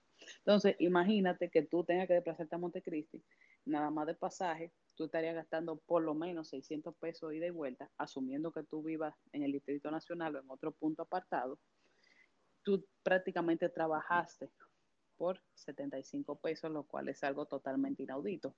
Me parece que una... Para el chicle. ¿Eh? Para el chicle. Sí, ya lo sabe, porque ni siquiera para un plato del día da eso. Déjame ver qué más. Eh, lo de establecer precios de referencia para adquisición de bienes y servicios. En ese sentido entiendo que también se debe establecer un protocolo para situaciones de emergencia, para que no ocurra lo que estaba pasando aquí con las mascarillas, que la estaban, eh, no sé si recuerdan que hubo unas fuertes acusaciones del Ministerio Público y el alegato que dio el ministro es que, bueno, hay una situación de pandemia, un aumento de la demanda y, bueno, eso naturalmente hizo que incrementaran los precios. Pero entiendo que también debe establecerse un protocolo de emergencia que prevea esos casos y que esto no pueda quizá utilizarse como una justificación para eh, abusar con los precios o sobrevaluar compra de ciertos insumos que sean necesarios. Como un en la pandemia. Exacto. Sí, pero también, Pamela, ocurre que al tener esos precios tan altos, hubieron algunos emprendedores que querían pasarse de, ingeniosos. De gracioso. Y ahora tienen un inventario de mascarilla que, como en, el anterior episodio estamos hablando, querían vendérselo a Gonzalo, que lo ayudara porque tenían eso que no podía darle salida. Entonces, lo que va bien, o sea, eh, los los que querían abusar de los precios eh, se han quedado con un inventario de mascarilla que se la van a tener que comer con yuca. No, eso no, que la yuca está más, eh, está más cara de ahí. Tú no puedes desperdiciar la yuca con mascarilla. Ay, los casitos que se han presentado, Dios mío. Pero vamos, vamos a vamos a seguir, porque si, si, hablamos de los casitos de corrupción a base de que hay que comprar de emergencia, pero nada. Sigue, Pamela. Y, Pamela, la ley de extinción de dominio. La ley de extinción de dominio, eso es uno de esos proyectos fabulosos que anda gravitando en el Congreso y la tienen como una pelota de ping-pong, le dan para aquí, le dan para allá. Pero entiendo que eso, si logran implementarla, eso sería un logro en cuanto a materia de transparencia e institucionalidad se refiere, porque a través de la ley de dominio, cualquier capital que tú tengas que tú no puedas justificar automáticamente te, es confiscado. O sea, por ejemplo, tú eres un, un, alto funcionario dentro del gobierno y se te acusa de corrupción o de algún delito de lavado de activos y se dan y entonces te van a decir, ok, tú vas a tener ahora que legitimarme todo tu patrimonio, cualquier cosa, así sea anterior a tu cargo, que tú no puedas justificar, es sujeto a confiscación. O sea que eso esos segundos tenientes con una gran Cherokee van a verse feo. Exactamente, si no tiene una forma de justificar un préstamo en un banco y de dónde está sacando el dinero de pagar ese préstamo, está muy feo para la foto y mal cuadrado para el video. Y obviamente eso afecta ciertos intereses de los honorables que se encuentran en el Congreso y por ende por eso le han dado tanta larga al asunto. Espero que dentro del próximo gobierno pues se pueda implementar esta ley. Otro aspecto también que quiero resaltar a nivel general de lo, de lo que ven las propuestas es la digitalización de servicios, eh, sobre todo para aquellas personas que viven en las provincias y así se evitan los traslados hacia el Distrito Nacional. Eh, cabe resaltar que hay algunas ya que se han ido implementando y que han facilitado mucho los procesos, como el caso del certificado de no antecedentes penales, aunque las eh, procuradurías fiscales en algunas provincias lo hacen, pero ya una persona desde la comunidad de su casa, simple y llanamente, eh, compra el impuesto del Banco de Reservas, ingresa el número de referencia y puede imprimirlo sin ningún problema. También el Ministerio de Relaciones Exteriores está por implementar la, la apostilla de manera electrónica, o sea, tú escaneas el documento que requieres apostillar y no tienes esa necesidad de trasladarte aquí a, la sede en el Distrito Nacional para apostillar los documentos.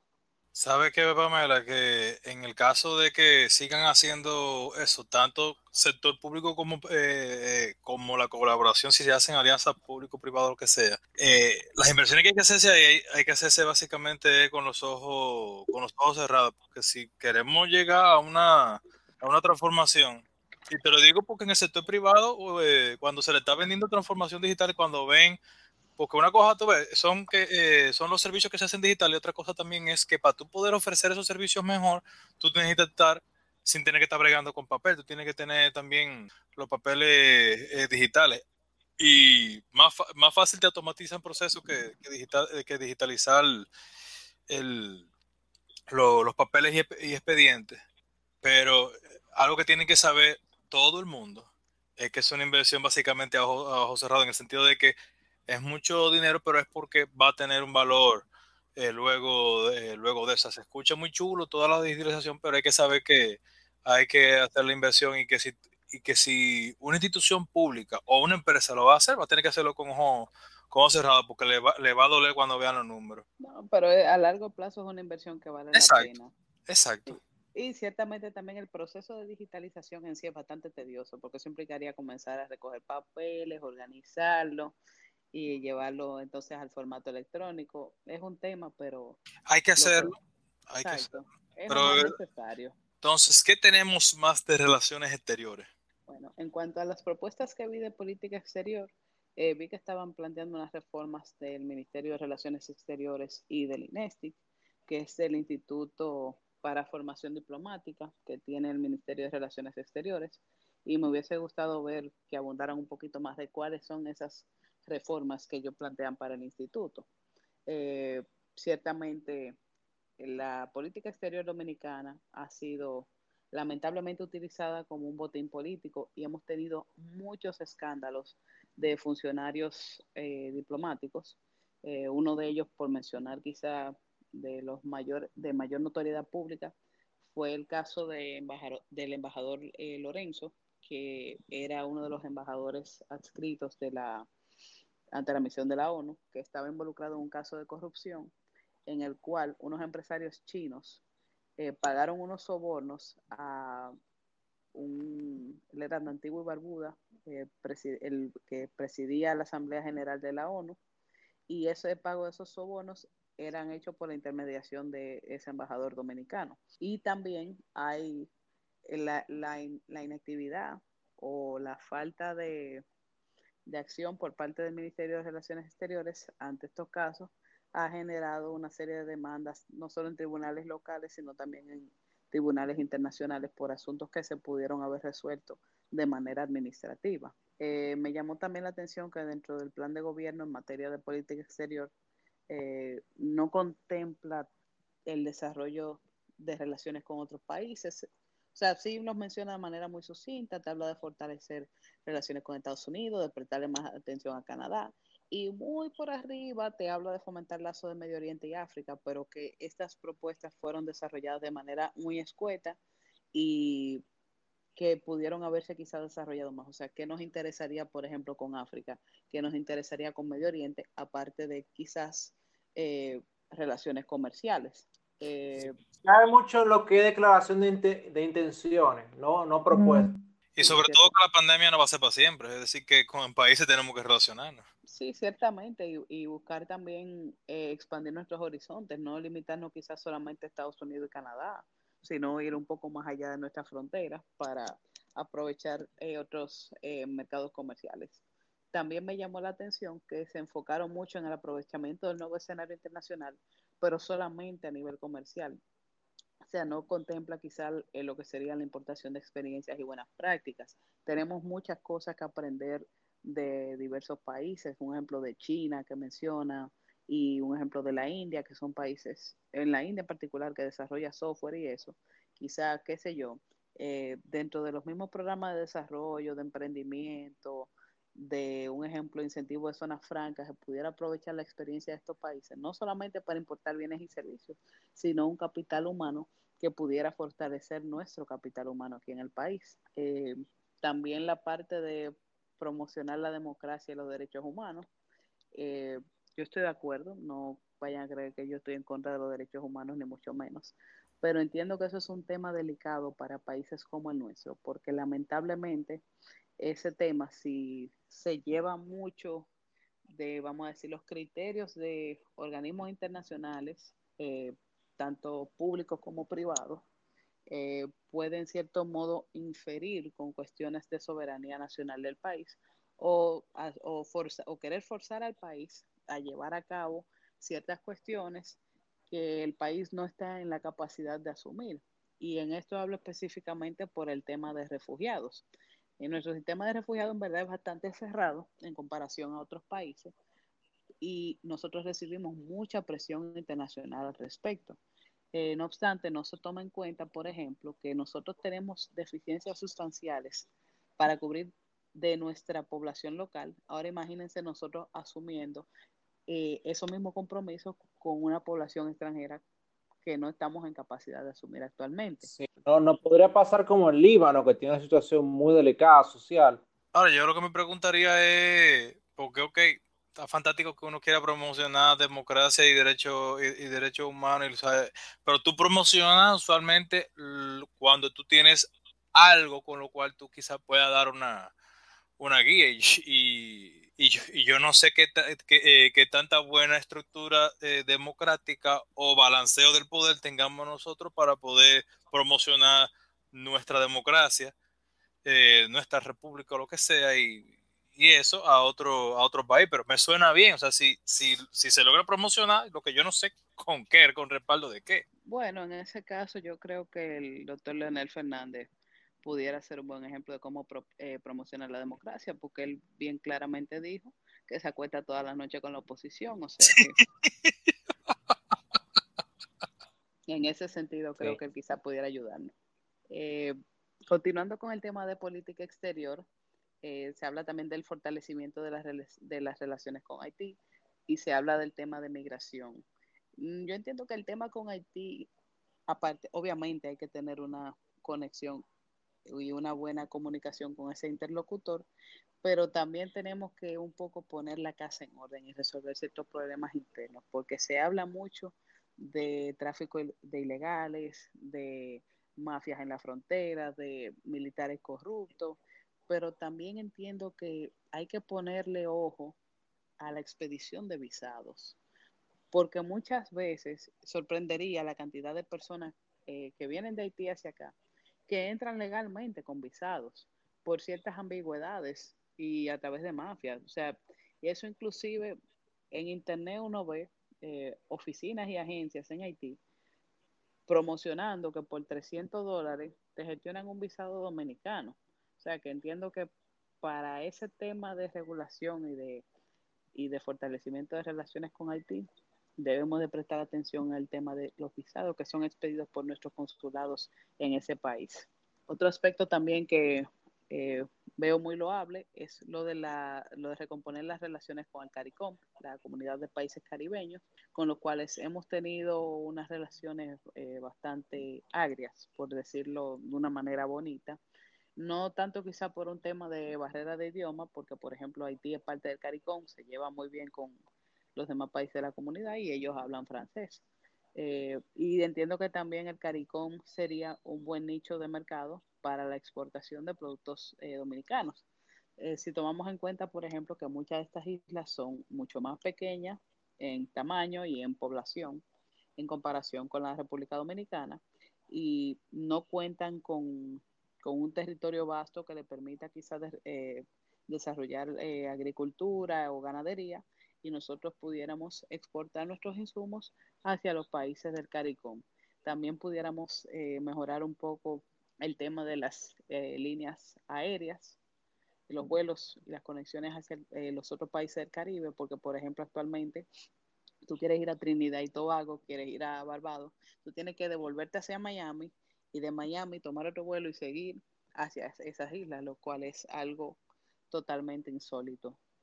Tú sabes que algo gracioso, ahora que tú mencionabas el CARICOM y mencionabas Haití, es que eh, cualquiera se, eh, se pregunta y se, cuestiona, porque las relaciones que tiene Haití con otros países, ellos ejercen una diplomacia que eh, a nosotros que nos han hecho pasar vergüenza, tomando en cuenta la condición en la que está Haití, simplemente como dato irónico. y te digo una cosa, ciertamente el servicio diplomático de Haití es 1A. O sea, ellos tienen una verdadera formación y saben muy bien, vamos a decir, mercadear su país a nivel internacional. Y ahí nosotros nos hemos quedado bastante cortos, sobre todo porque nuestra diplomacia es bastante reactiva. O sea, mantienen una actitud muy pasiva y entonces vamos a decir, cuando ya explota el lío, ahí es que salen y reaccionan. O sea, no, no prevén no, no analizan situaciones, no se encargan quizá de fomentar relaciones de manera adecuada y después surgen esos problemas. Tú no haces nada con tú tener una campaña de República Dominicana, no tiene todo cuando tú no sabes cómo lo va a vender, cómo lo va a vender, cómo te va a relacionar, porque mi tour ha hecho de todo, pero entonces en, la Cancillería nos volvemos un trapo. yo, creo que la, Yo creo que la diferencia en eso ha sido que el Haití ha interiorizado el beneficio de tener un servicio exterior eficiente. En cambio, nosotros tenemos, hemos tenido siempre un enfoque muy hacia adentro y hemos visto como superfluo el servicio exterior. Entonces, los políticos lo que han hecho, bueno, eh, al compañerito vamos a ponerlo en la embajada de tal sitio. Yo creo que ese sí es más problema. Ciertamente, y ahí vemos los resultados de esas acciones, lamentablemente. Entonces, eh, ya casi para finalizar, vamos a continuar con lo que son las cuestiones relativas a la diáspora. Como ya mencioné anteriormente, el índice, a mi entender, pudiera simplemente eliminarse y reforzar lo que ya tenemos en nuestros consulados. Eh, me llamó la atención lo de la bancarización eh, vía el Banco de Reservas de las remesas que son enviadas por la diáspora hacia República Dominicana lo cual permitiría que esta entidad pública pues tenga una mayor captación de dólares y es un banco un poco más universalizado. Lo único que eh, van a tener que abrir como 500 sucursales más para poder dar abasto, porque de por sí el Banco de Reservas se pone horrible, porque ahí es donde, un ejemplo, los beneficiarios de solidaridad, los pensionados, y todo empleado de institución pública cobra a través de Banreserva. Entonces, imagínense ustedes un día 15, un día 30 y que encima de ese reciban las remesas por ahí, va a ser algo catastrófico. Las filas que se están haciendo ahora durante la época del COVID van a ser nada en comparación a la fila de un 15 o un 30 normal en el Banreserva. Se habla también del tema de migración, como ya mencioné anteriormente, eh, revisar el tema de las cuotas migratorias, eh, dar mejor facilidad o mayores facilidades a los dominicanos y mejores oportunidades para que no estén emigrando. Eh, un dato que ellos aportaron ahí y que llama mucho la atención es que nosotros estamos a nivel de Venezuela en cuanto a los deseos que tiene la población general, sobre todo la población joven, de emigrar fuera de su país con la diferencia de que en Venezuela es entendible por la situación sociopolítica y económica que están atravesando actualmente. Y nosotros, que en principio vivimos en un Estado democrático y de derecho, donde todos los años un millón de personas sale de la, de la pobreza, que un 53% de la población quiere emigrar, entonces hay problemas serios ahí. Y finalmente, eh, lo de, lo, el hecho de que el Estado defienda su plena soberanía en la definición de su política migratoria para, como dije, no seguir recibiendo presiones por parte de grupos de derechos humanos y países que tienen eh, ciertos intereses en particular en ese sentido.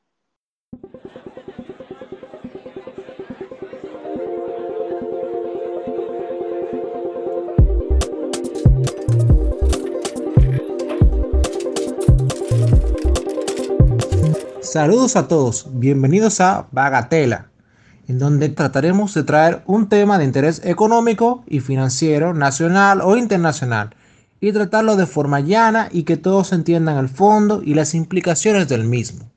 En la última entrega hablamos sobre los debates entre los candidatos a diputados por el Distrito Nacional y concluimos anunciando el tema del cual vamos a tratar hoy, que es el programa de gobierno del Partido Revolucionario Moderno enfocándonos en la parte económica. Pamela, ¿qué es lo primero que tú ves cuando, en un programa de gobierno? Eh, bueno, obviamente el índice de temas, pero aparte del índice, quizá yo me enfoco en ciertos temas muy particulares, como por ejemplo generación de, empleo, eh, seguridad, eh, migración y salud. Esos son los temas en los cuales principalmente yo me enfoco en un plan de gobierno. Y Eric, ¿qué tú entiendes que es lo más importante que se debe observar en un programa de gobierno? Mira, primero, eh, lo que yo observo y es parte de lo que comenzamos en el segmento anterior, es como la base y fundamento de lo que se cree de visión como de, desarrollo o lo que sea, o sea, eh, esa base y los ejes transversales para saber qué es lo que yo tengo que buscar y, guiarme por dónde, por dónde van a ir, para entonces con eso ver, ok, eh, qué, se va a hacer y si tiene un cómo. Sí, exactamente. Ver, la, cómo, va, cómo ellos estructuran las, sus ideas y también los ejes. Ahora, realmente lo primero que debemos observar en un programa de gobierno es su fundamentación o por qué proponen lo que verás en el documento. En resumen, a cuál cuerpo de ideas se adhieren y cuál es su concepción del Estado dentro de la sociedad. Ahora, de inicio o carta de entrada en el programa de gobierno nos, encontramos con el siguiente enunciado. El Estado debe ser el garante de una sociedad basada en derechos, participativa, pluralista e incluyente. Esto, al parecer, es la concepción general del Estado que asume, asumiría el gobierno de Abinader de resultar electo. Más adelante en el documento nos detalla, eh, cito, el desarrollo no es una aventura personal.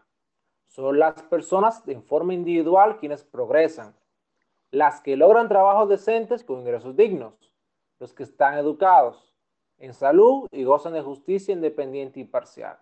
Son las personas quienes se desarrollan, pero el desarrollo no es una aventura personal porque necesita del colectivo, digas Estado y sociedad, a través de instituciones que quienes crean, diseñan y concretizan el sistema educativo, de salud, de justicia, transporte, entre otros. Este esfuerzo colectivo se materializa a partir de las políticas públicas que tienen como el objetivo deliberado mejorar la calidad de vida de la gente. Esto nos va dejando claro básicamente cuál es el cuerpo de idea y constitución de Estado que tiene el PRM y que Luis Abinader adhiere. Ahora, Eric, cuando tú escuchas eso, ¿qué, te viene en mente eso? A mí me viene en mente que como que hay que eh, justificar, porque fíjate una cosa, eh, yo me sentía que todo iba muy bien hasta donde él pone la coma y dice, pero el desarrollo no es una aventura personal. Y me acuerda como el, eh, al cuento que hay de, que el, el, vendedor que te, eh, el buen vendedor que te vende el, el, problema y la, y la cura. Y parece ser que para poder justificar un programa de gobierno hay que decir que hay que tomar políticas públicas, a pesar de que se sabe que el individuo es el que va eh, desarrollándose y, y va interactuando con con, eh, con otros. Es decir, que yo lo veo como que él sabe una realidad, pero hay que justificar alguna manera de que el gobierno haga políticas públicas para lo que tú estás haciendo por tu propio lado. Es lo que me, es lo que yo, eh, es lo que, la impresión que me da. Ahora, Pamela, esta visión de Estado, el, dentro de la ilustración de enseñar a pescar o dar pescado, ¿a qué lado te luce que más se acerca? Bueno, honestamente es un híbrido porque tiene tanto de dar pescado como de enseñar a pescar. Eh, ¿Por qué de dar pescado? Porque, por ejemplo, eh, en la parte de, salud, que te habla de las compras masivas de medicamentos para eh, incentivar la industria farmacéutica en el país, entiendo que, el, como bien mencionó Eric, el Estado ya debe de dejar un poco de ser el principal sub, cliente de las empresas, sino que podamos tener la capacidad de desarrollarnos a nivel privado y obviamente también quizás eh, exportar o internacionalizar nuestros productos con la ayuda del gobierno. Pero tiene mucho también de enseñar a pescar por ciertas reformas que pone. Un ejemplo, hace mucho énfasis en la mejora de educación, de un ejemplo en los programas de prevención de delincuencia, eh, mayor involucramiento de los jóvenes en actividades de bellas artes, en actividades eh, deportivas, eh, a los ninis, lo de el, el hogar, hogar cariñoso, o ¿cómo era? ese era el nombre. Hogares, de cariño. Hogares de cariño, exacto, que a pesar de que estarían recibiendo un subsidio del Estado, pero en cierto modo incentiva esa solidaridad o esa ayuda comunitaria. Bueno, a mí realmente en lo personal me parece que se acerca más a enseñar a, pescar, aunque, aunque de forma muy tímida. Cuando ellos hablan de dónde intervenir, enuncian empoderar a la ciudadanía, una nueva forma de hacer política y construir una dinámica de capacidad productiva. Ya en este enunciado ellos detallan que para generar empleo de calidad y oportunidad de las personas y las familias, el nuevo modelo económico centrará en el fortalecimiento de la capacidad productiva y promoverá la innovación tecnológica y organizacional, buscando combinar mediante diversos incentivos el crecimiento de los sectores intensivos en empleo, generadores de divisas y que estén esparcidos en el territorio, Para ello también se propiciará un clima saludable para negocios acompañado de reformas estructurales que mejoren nuestra competitividad.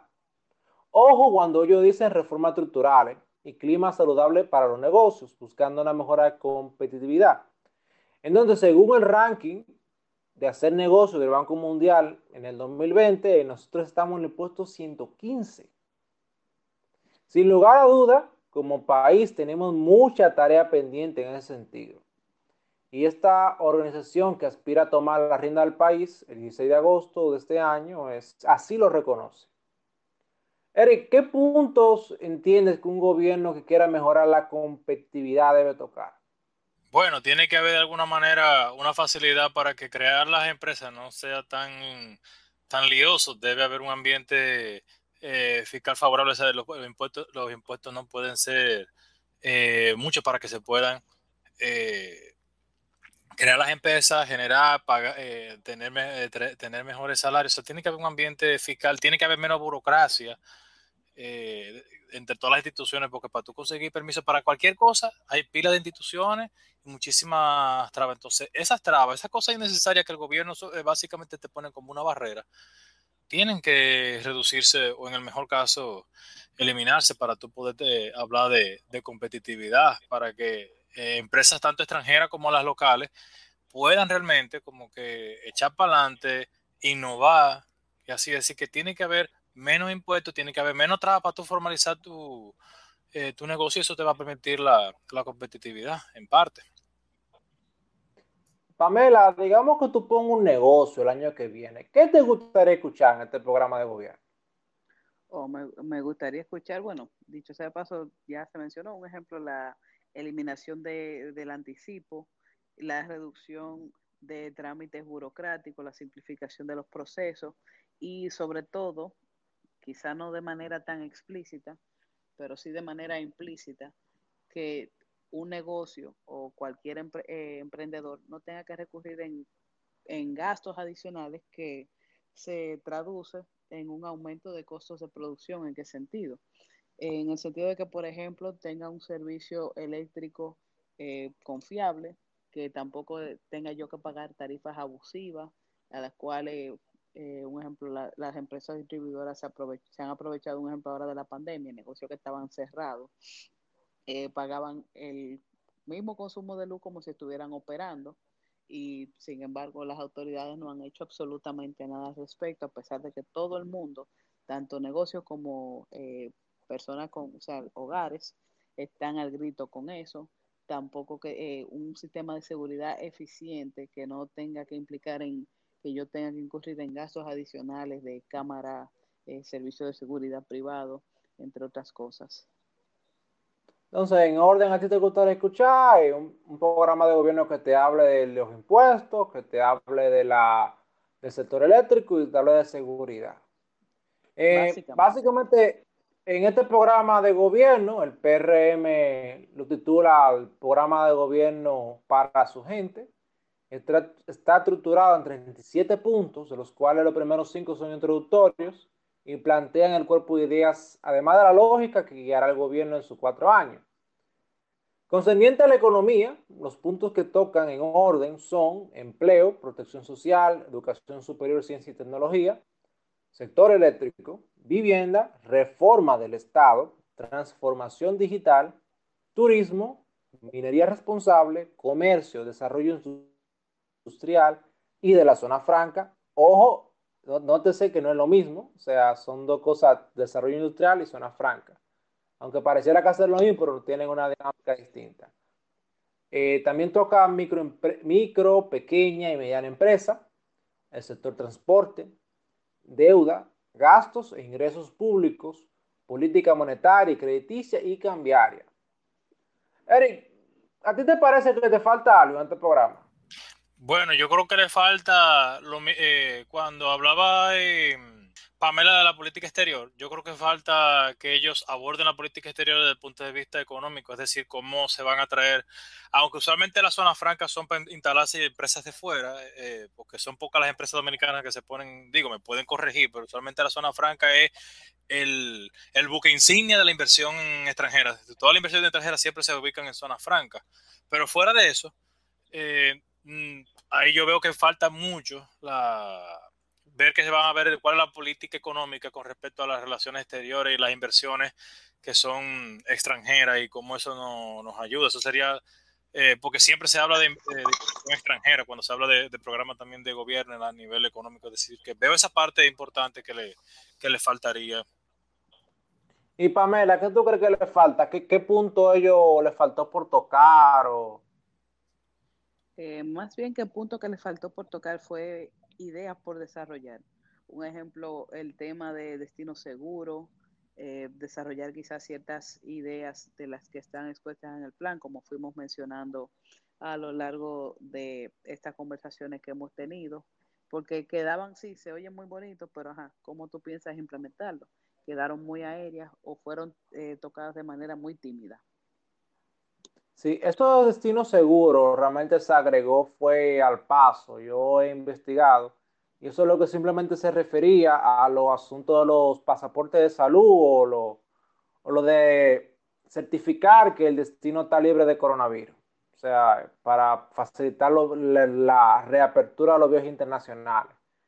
Eso le faltó es sí explicarlo un poco más bien en el, en el, programa, pero si tú le preguntas a los técnicos y ves las declaraciones públicas, ellos sí lo, lo han explicado. Ahora, pues, eh, yo tenía una, una idea totalmente diferente de lo que era destino seguro. Para mí era una cuestión de quizás hacer el turismo más seguro, vender el país como un destino que se puede visitar sin miedo a la delincuencia. Me fui por esa vertiente, en verdad. A lo Colombia, el único riesgo es que te quieras quedar. Ciertamente. Tiene que ver más con coronavirus esa parte. Ahora, eh, si bien el orden no indica necesariamente importancia, eh, pues podemos ver un enfoque en la vivienda, que hasta donde, es, hasta donde se ve, se reestructurará las instituciones relacionadas al sector para aglutinar en un ministerio de vivienda. Otro punto importante sería una fuerte apuesta por el sector de zona franca e industria nacional, temas que piensan usar conjuntamente con el encadenamiento productivo a estas empresas como motor principal para crear los 600.000 empleos formales, recayendo la estrategia en una mejora de la competitividad que permita relanzar nuestro sector exportador e ir equilibrando lo que era una economía basada en consumo interno, incentivada por el gasto del gobierno y financiado con endeudamiento, el cual, detalla el PRM, es insostenible y se debe cambiar el camino. Ahora, cuando se habla de apuntalar las exportaciones, ellos no se quedan en el aire. Claramente ellos fijan una meta de llevar las exportaciones a 16 mil millones de dólares para el 2024, lo que equivale a un aumento de 5 mil millones de dólares para final del gobierno. Esto implicaría un crecimiento de exportaciones de doble dígito todos los años. Sin lugar a duda, un reto cuando tú un crecimiento de las exportaciones muy tímido, un 4.7 el año 2019. Y los años anteriores a eso no han sido tampoco muy significativos. Cuando excluyes el efecto del, del oro, de los precios del oro, no, el crecimiento no ha sido para nada eh, wow. Ha sido muy tímido un dígito. Ahora, la gran pregunta de cómo ellos piensan lograr eso, el cómo, ellos responden claramente que eso se logrará eh, duplicando la zona franca que hay, implementar una verdadera ventanilla única de inversión, reducir la burocracia y los procedimientos de exportación, ejecutar una política de cambio real y competitivo. bueno, la estrategia en el turismo será desarrollar un turismo cultural, ecológico, de salud, educativo y de negocios conjuntamente con el fortalecimiento de la política de cielos abiertos. Llega una parte más micro, deja muy claro que buscarán reducir la informalidad de la mano de una simplificación tributaria. La misma contiene eliminar de manera gradual el anticipo para todas las empresas, eliminar de forma gradual el 1% de los activos, reducir a no más de cinco días la solicitud de número de comprobante fiscal, revisar las normas de retención para simplificar o eliminar las mismas, eliminar la norma de, la, norma de proporcionalidad del ITEVIS. Si bien no habla de bajar tasas, sin lugar a duda un paso de avance, aunque parezca insuficiente, realmente lo que deseamos es una carga fiscal más ligera, eh, pero en este contexto de finanza pública un poco delicado, que sin lugar a duda es el contexto de las cuentas públicas más delicado de las últimas décadas, producto del coronavirus, que agrava lo, el desastre que estaban haciendo con el endeudamiento y el gasto público. Ahora, Pamela, ¿qué, qué tú opinas de, esta estrategia de que están planteando ellos? ¿Eso funcionará?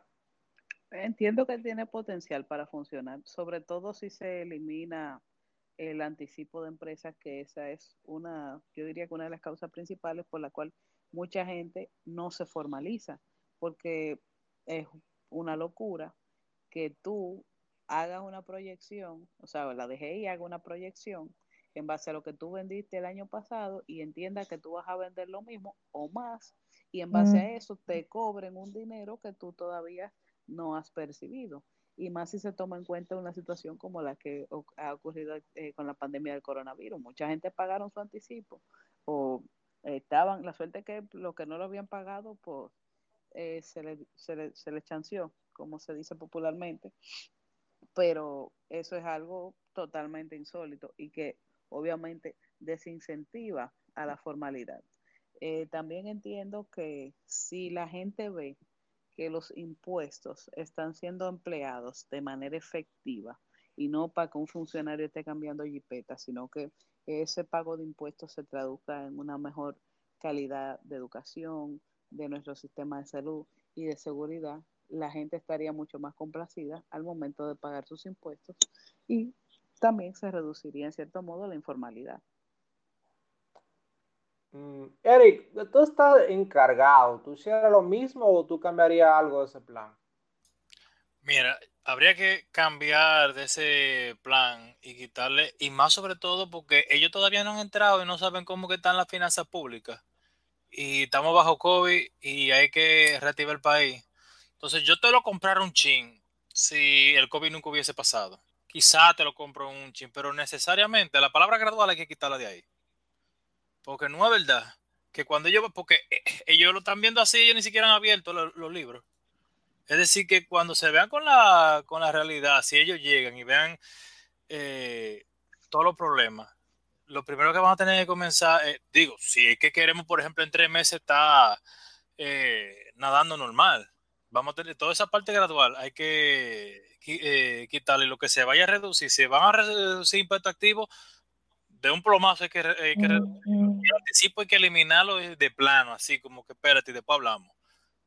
Eh, por lo menos por tres meses que no diga, no diga que viendo a ver, pues no, no, no, hay que necesariamente eh, quitarlo. Y eh, el bajarlo y, y, buscar de qué manera se exonera. E inclusive para eh, vamos a suponer que ya se puede mover la gente eh, que quienes vayan a emprender, ve cómo se trabaja con una parte de, amnistía para los nuevos eh, emprendedores.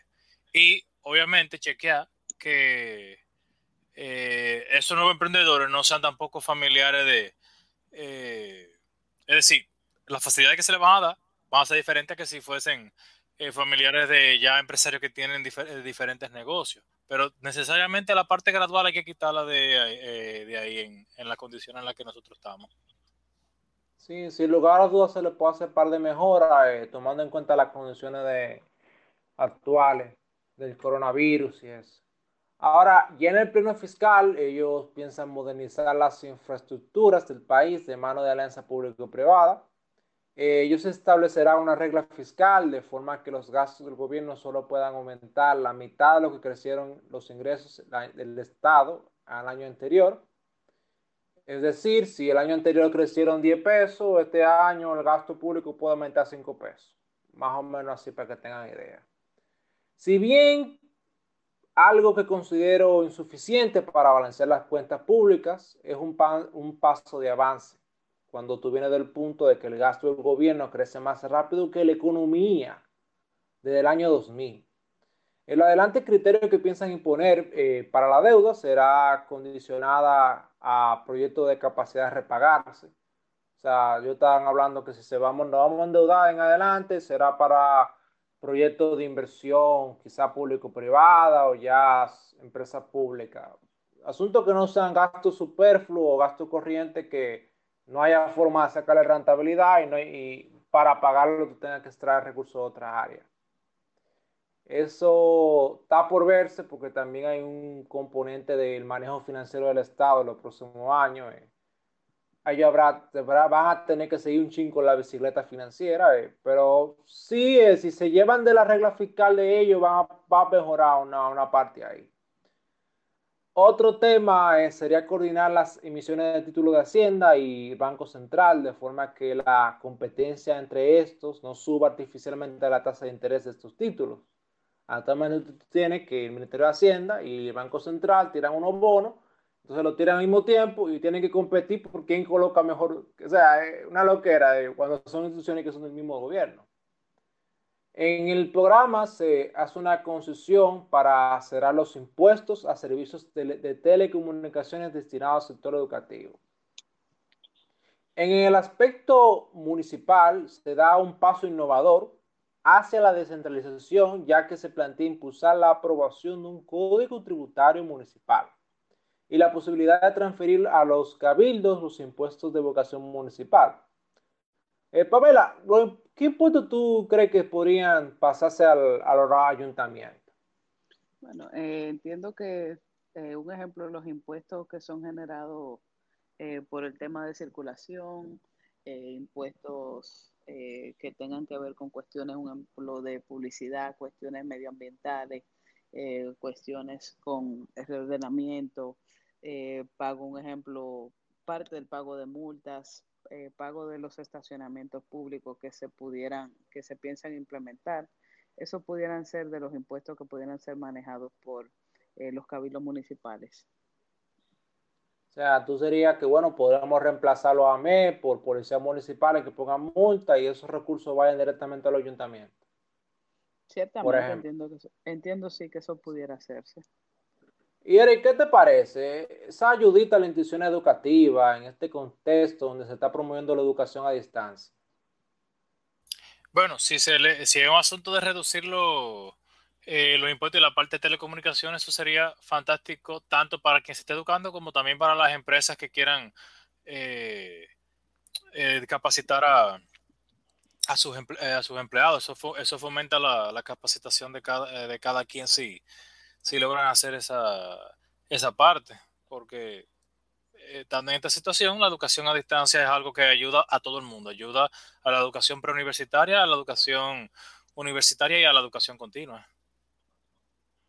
Sí, porque oye, en 29% yo creo que una buena ayudita, sí.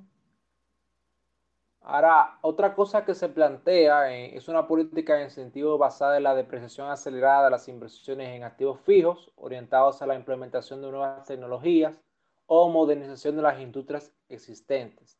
Esta medida personalmente me parece muy ambicioso, muy ambiciosa y sería genial que se implemente paralelamente eliminar de un golpe el impuesto sobre los activos. Eh, básicamente, quienes saben de contabilidad fiscal saben que tú tienes una, un cálculo de depreciación en lo cual las inversiones tú la vas depreciando y eso te va a generar, un gasto fiscal que eso te reduce el monto el monto imponible. O sea, del, del, monto que te pueden cobrar impuestos, eso te lo reduce. Entonces tú pagas menos impuestos y a la vez eso te compensa un chinga algunas inversiones es la actual normativa fiscal que tenemos. Ellos parecen que quieren modificar dos o tres cositas ahí para hacerlo un poco más fuerte respecto a las inversiones rápidas y de, nuevas tecnologías para incrementar la productividad de las nuevas industrias. Eh, ¿Qué te parece, Eric, que, que se podría hacer mejorar en esta propuesta? Bueno, usualmente cuando las empresas deciden invertir en tecnología para la productividad, casi siempre eh, el ahorro es un, eh, se dice que es un 30% de las, de las operaciones cuando tú vas implementando diferentes eh, sistemas tecnológicos para la productividad. Entonces, en ese, en ese sentido, si la, cualquier propuesta para, la productividad podría mejorarse si uno logra hacer algo adicional de lo que una empresa viene ahorrándose sin ningún tipo de ayuda eh, cuando asume, es decir, algo para equiparar ese 30%. Si tú logras ese 30% en costo de operaciones, ayudarle con otro 30 quizás por ciento por otra parte de, de, impuesto en la inversión sería algo mucho más, eh, mucho más interesante. Claro, claro, que la empresa perciba un 60% inmediato por inversión en nueva tecnología, definitivamente va a ser algo que va, va a favorecer que muchas empresas entren de lleno. Ahora, Pamela, ¿no te parece curioso que busquen establecer mecanismos que agilicen el mercado laboral para hacer coincidir la oferta con la demanda laboral? y no te hablen por ninguna parte de una reforma para flexibilizar la normativa laboral? Mira, lo que pasa es que nuestra normativa laboral eh, protege bastante los derechos de los trabajadores, exceptuando quizá en el caso de los eh, empleados domésticos y esa parte es tratada dentro de la propuesta.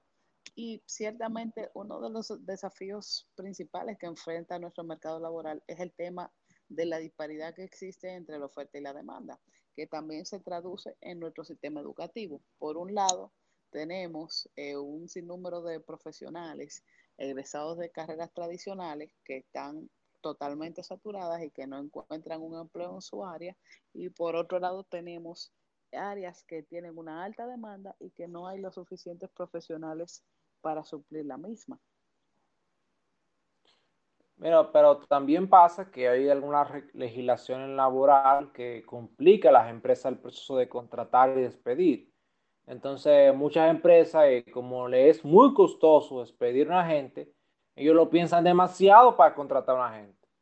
Entonces, empresas que podrían expandir su nómina rápidamente en un proceso de crecimiento, se ven un poco más tímidas, eh, más cuidadosas respecto a quienes contratan y eso va en detrimento de la juventud, porque las empresas dicen, bueno, eh, si, si me es tan costoso a mí despedir a una gente que no esté funcionando, entonces déjame contratar gente que solamente tenga experiencia laboral. Y eso es lo que está pasando, que la mayoría de empresas lo que te piden son dos, o cinco años de experiencia laboral. Es para cuidarse en salud respecto a ese punto. Porque si contratan a un joven y no resulta efectivo, eh, entonces tienen que pagar un dineral para entonces luego salir de él y entrar otra vez en un proceso de contratación laboral. Es, muy engurrioso. Y me parece curioso que en un plan de gobierno que quieran hacer coincidir la demanda y la oferta laboral, no, no tomen, quizás eso porque políticamente eso es, muy sensible aquí, pero es necesario, es necesario que se hable de eso. es una e, entra dentro de la reforma que ellos mismos dicen que hay que hacer en el país. Y ahora que tú mencionas eso, con más razón, que por ejemplo el programa que estaban pensando para pasantías estudiantiles, ya que hay gente que necesita experiencia y no quieren reformar el código laboral, si por lo menos establecieran con más detalle de cómo serían esas pasantías, quizás algo que ayude también a la contratación y a, y a resolver esa disparidad que hay entre la oferta y la demanda. Sí. Ya más adelante ellos te hablan del sector eléctrico, que le interesa mucho a Pamela. Eh, segunda, su segunda prioridad, según ella. Ahora, eh, ellos tienen planteado eliminar los puestos superfluos en, la, en todas las instituciones eléctricas. Ellos buscan poner fin a la dispersión y proliferación de organismos de público en el sector, si ustedes entran a internet y se ponen a googlear, verán como casi 10 instituciones que tienen que ver con el sector eléctrico. Y, Muchísimas. Y el resultado deja mucho que decir. Todavía en sectores de alto nivel y que pagan la luz, se va la luz. Entonces yo no creo que eso sea. Y todavía el subsidio es muy alto. Son recursos que no podemos hablar de buenos resultados respecto a lo que se ha hecho en los últimos 10 o 15 años en el sector eléctrico. Entonces ellos buscan tratar de eliminar esa dispersión y la, esa proliferación de organismos tan, a veces incluso que se solapan. Uno no sabe cuáles que están realmente encargados de tal área o no. Y que ellos buscan, sí, ellos buscan también restaurar las justificaciones legales a nivel de crédito fiscal. Eh, eso específicamente energía renovable. Aquí teníamos una ley que se lanzó en 2007 o 2009, no me acuerdo ahora mismo. 2007. 2007, sí. Ley 5707 que estableció unos créditos fiscales de un 75%, lo cual era muy bueno, en ese entonces era muy bueno, porque todavía los costos de los materiales, de las inversiones en energía renovable eran muy altos. Entonces se, se volcó una buena cantidad de inversión del sector privado en, la energía renovable. Pero eh, por asunto de coyuntura, ya en el 2012, con, la, con el parche fiscal del 2012, por la barbaridad de gasto de la campaña del 2012, se redujo ese, ese incentivo y se dejó un 40% y se, se cambiaron ciertas reglas que han desincentivado lo que era una marcha acelerada hacia una diversificación de, las, de la materia energética con renovable. O sea, por un asunto coyuntural, nos pusimos una traba en un sector, en un área que estábamos avanzando. Ellos también establecen, que yo considero que es muy bueno, eh, convertir el parque de vehículos del gobierno y el transporte público en un sistema de propulsión híbrida, es decir, electricidad y gas natural, conjuntamente con la creación de una red nacional de cargas eléctricas.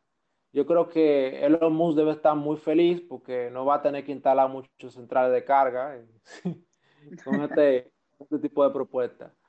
Eh, ya en términos macro, ellos unificarían las distribuidoras, pero insertarían una parte interesante. ¿Por qué interesante?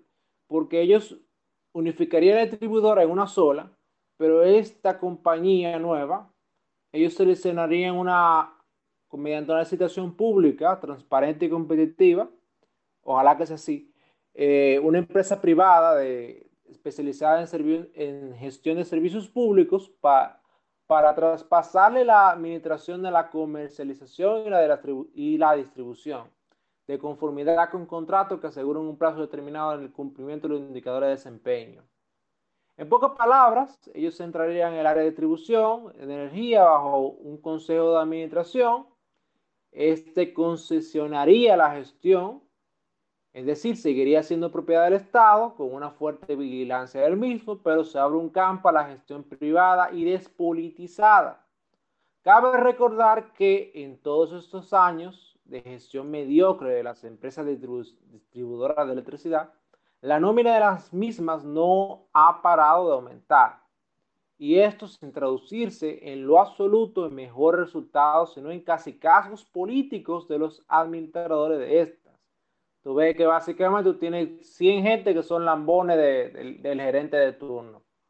Eh, podría mencionar una de las EDE, cualquiera de las EDE, este, este ejemplo es válido. Y una pregunta, en, lo, en lo referente al comercio, ellos buscan revisar, eliminar las trabas que impiden la masificación del comercio electrónico en el país.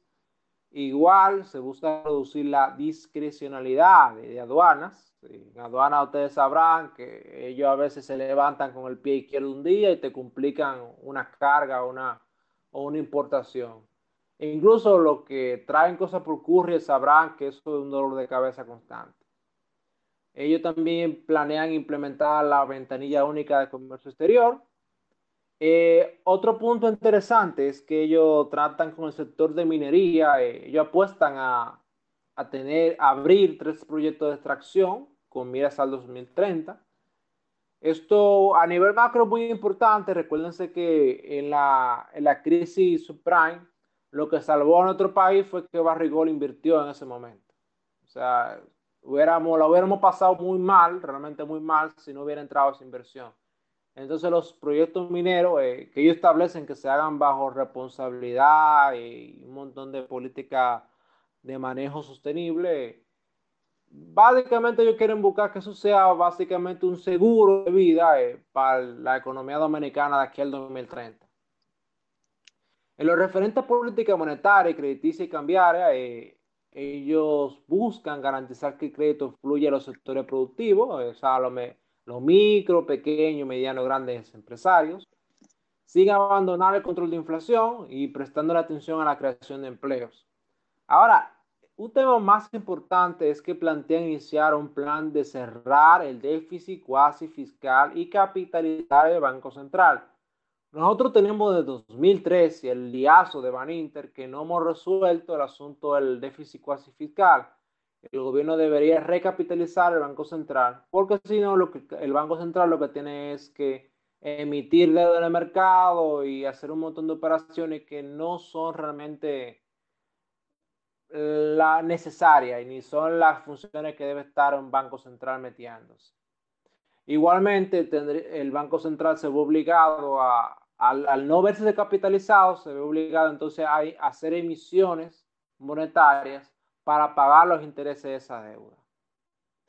Y eso tiene un efecto inflacionario realmente, que no es deseado y no es parte de una política crediticia ni, ni fiscal del gobierno, es algo adicional que el gobierno de forma irresponsable, después de todos estos años, o sea, estamos 2020, ha pasado 17 años de esto y no se ha resuelto el déficit cuasi fiscal, eh, ellos desde el PRM plantean empezar a resolver eso. Eh, paralelamente, ellos planean tener un tipo de cambio real y competitivo. Otro cambio significativo será que ellos desplegarán esfuerzos para que los ingresos de exportaciones de zona franca, turismo, inversión extranjera directa y remesas familiares sean el soporte principal de las reservas internacionales. Y con esto ejecutar medidas que permiten que el tipo de cambio real esté en equilibrio y alineado con los fundamentos macroeconómicos. Esto eliminará cualquier tipo de sesgo antiexportador y permite un ambiente propicio para el incremento de las exportaciones. Eh, ellos también se comprometen a conservar la estabilidad macroeconómica, pero basada en una dinámica exportadora y fundamentos reales que puedan mantenerse en el tiempo.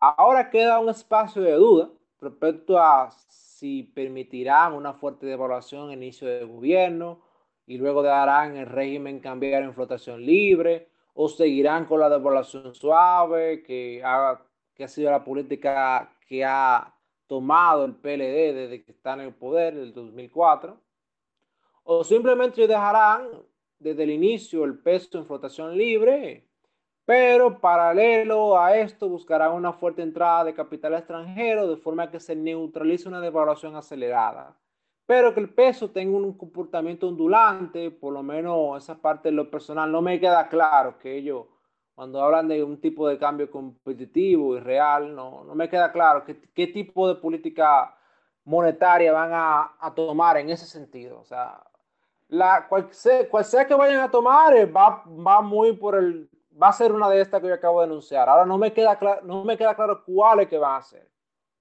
Ahora, Eric, ¿Qué te parece este programa en lo económico del, del, gobierno del PRM? De tomar el poder, ¿qué te parece que ellos, si ellos hacen eso, ¿cómo, que, cómo tú, sería tu opinión? Si lo hacen, sería interesante ver que realmente lo apliquen, por ejemplo, desde el principio que hablábamos de una serie de reducciones de, tasas de impuestos y eso, que aunque se van a hacer eh, graduales, también yo estoy en la misma duda que tú no sé qué rayos van a hacer con el tipo de, eh, del dólar y, vamos, y, sobre todo porque no sabemos qué vaya a pasar con las AFP. ¿Qué manejo van a tener si, si le toca ese? si le toca ese, hay que ver qué política de cambio, cómo que lo van a, hacer, porque eso de estar ahí sujetando el, dólar y el peso, y habría que, que ver cómo lo cómo lo manejan, porque hasta ahora eh, hemos tenido un manejo del tipo de cambio que ha sido mágico y que nada más, nada más lo sabe que está en el Banco Central. Bueno, y Pamela, ¿qué te parece a ti? Eh, a mí me parece un tanto ambicioso y como dice Eric, me gustaría mucho ver que puedan implementarlo de manera efectiva y sobre todo el tema del tipo de cambio, porque o sea, con la fuerte dependencia que tenemos nosotros del dólar, no sé qué piensan hacer para contrarrestar la devaluación del peso dominicano. Sí, me gustaría eh, abordar que inclusive con, con, lo que hablábamos en el segmento pasado, es algo que tú vas también a tratar, pero que eh, el componente económico tiene mucho de que quieren por lo menos trabajar más con el, con el sector privado y, y eso es, y eso es bueno que viendo la eficiencia que hay en ciertos sectores, que se trabaje con, con ellos para mejorar eh, muchos servicios. Así que eso por lo menos es bueno de que haya como que esa intención, por lo menos esa intención es buena. Sí, la verdad, sí, la intención es buena. Eh, si bien el programa tiene un componente de Estado desarrollista un poco fuerte, el mismo introduce aspectos de gestión privada y reconoce el empresariado como motor de desarrollo nacional, asumiendo que la flexibilización de algunas normativas son necesarias para que la economía dominicana pueda avanzar, pero sin renunciar de todo a las mismas, sino hacerlas más ágiles y blandas. Este programa quizá no es tan ambicioso respecto a lo que para mí debería ser un Estado que brinde un amplio margen de juego para que la creatividad e innovación de los emprendedores sea la punta de lanza de nuestro desarrollo. Ahora, sería mezquino de mi parte no reconocer que el mismo introduce elementos que en el mediano plazo van en camino a una apertura aún mayor y nos aleja del derrotero insostenible de gasto público desmedido y existencialismo clientelar, en donde el desarrollo personal, parafraseando este programa de gobierno, no sea una aventura individual para agenciarse favores del político o funcionario de turno, resumido en la popular frase, dame lo mío. Bien, señores, eh, le hemos dado un, buen panorama del programa de gobierno de Luis Abinader y del PRM. Y eh, lo próximo va a ser que vamos a ver al candidato del PRD, Gonzalo Castillo, en el próximo episodio. Así que no se lo pierdan. Síganos en Spotify, YouTube, iTunes, Google Podcasts, iBox como Sigua Digital. Búsquenos en Facebook y en Instagram como Sigua Producciones. Denos like, síganos y compártanlo con sus amigos. Visita nuestro portal siguadigital.com donde van a encontrar publicados todos los episodios que hemos grabado. Síganos en Twitter, en, eh, el usuario es arroba Digital y pueden escribirnos a cibodigital.gmail.com y también dejarnos tus preguntas en las diferentes plataformas. Gracias por escucharnos y esperen nuestros siguientes episodios analizando las demás propuestas que todos hemos estado esperando.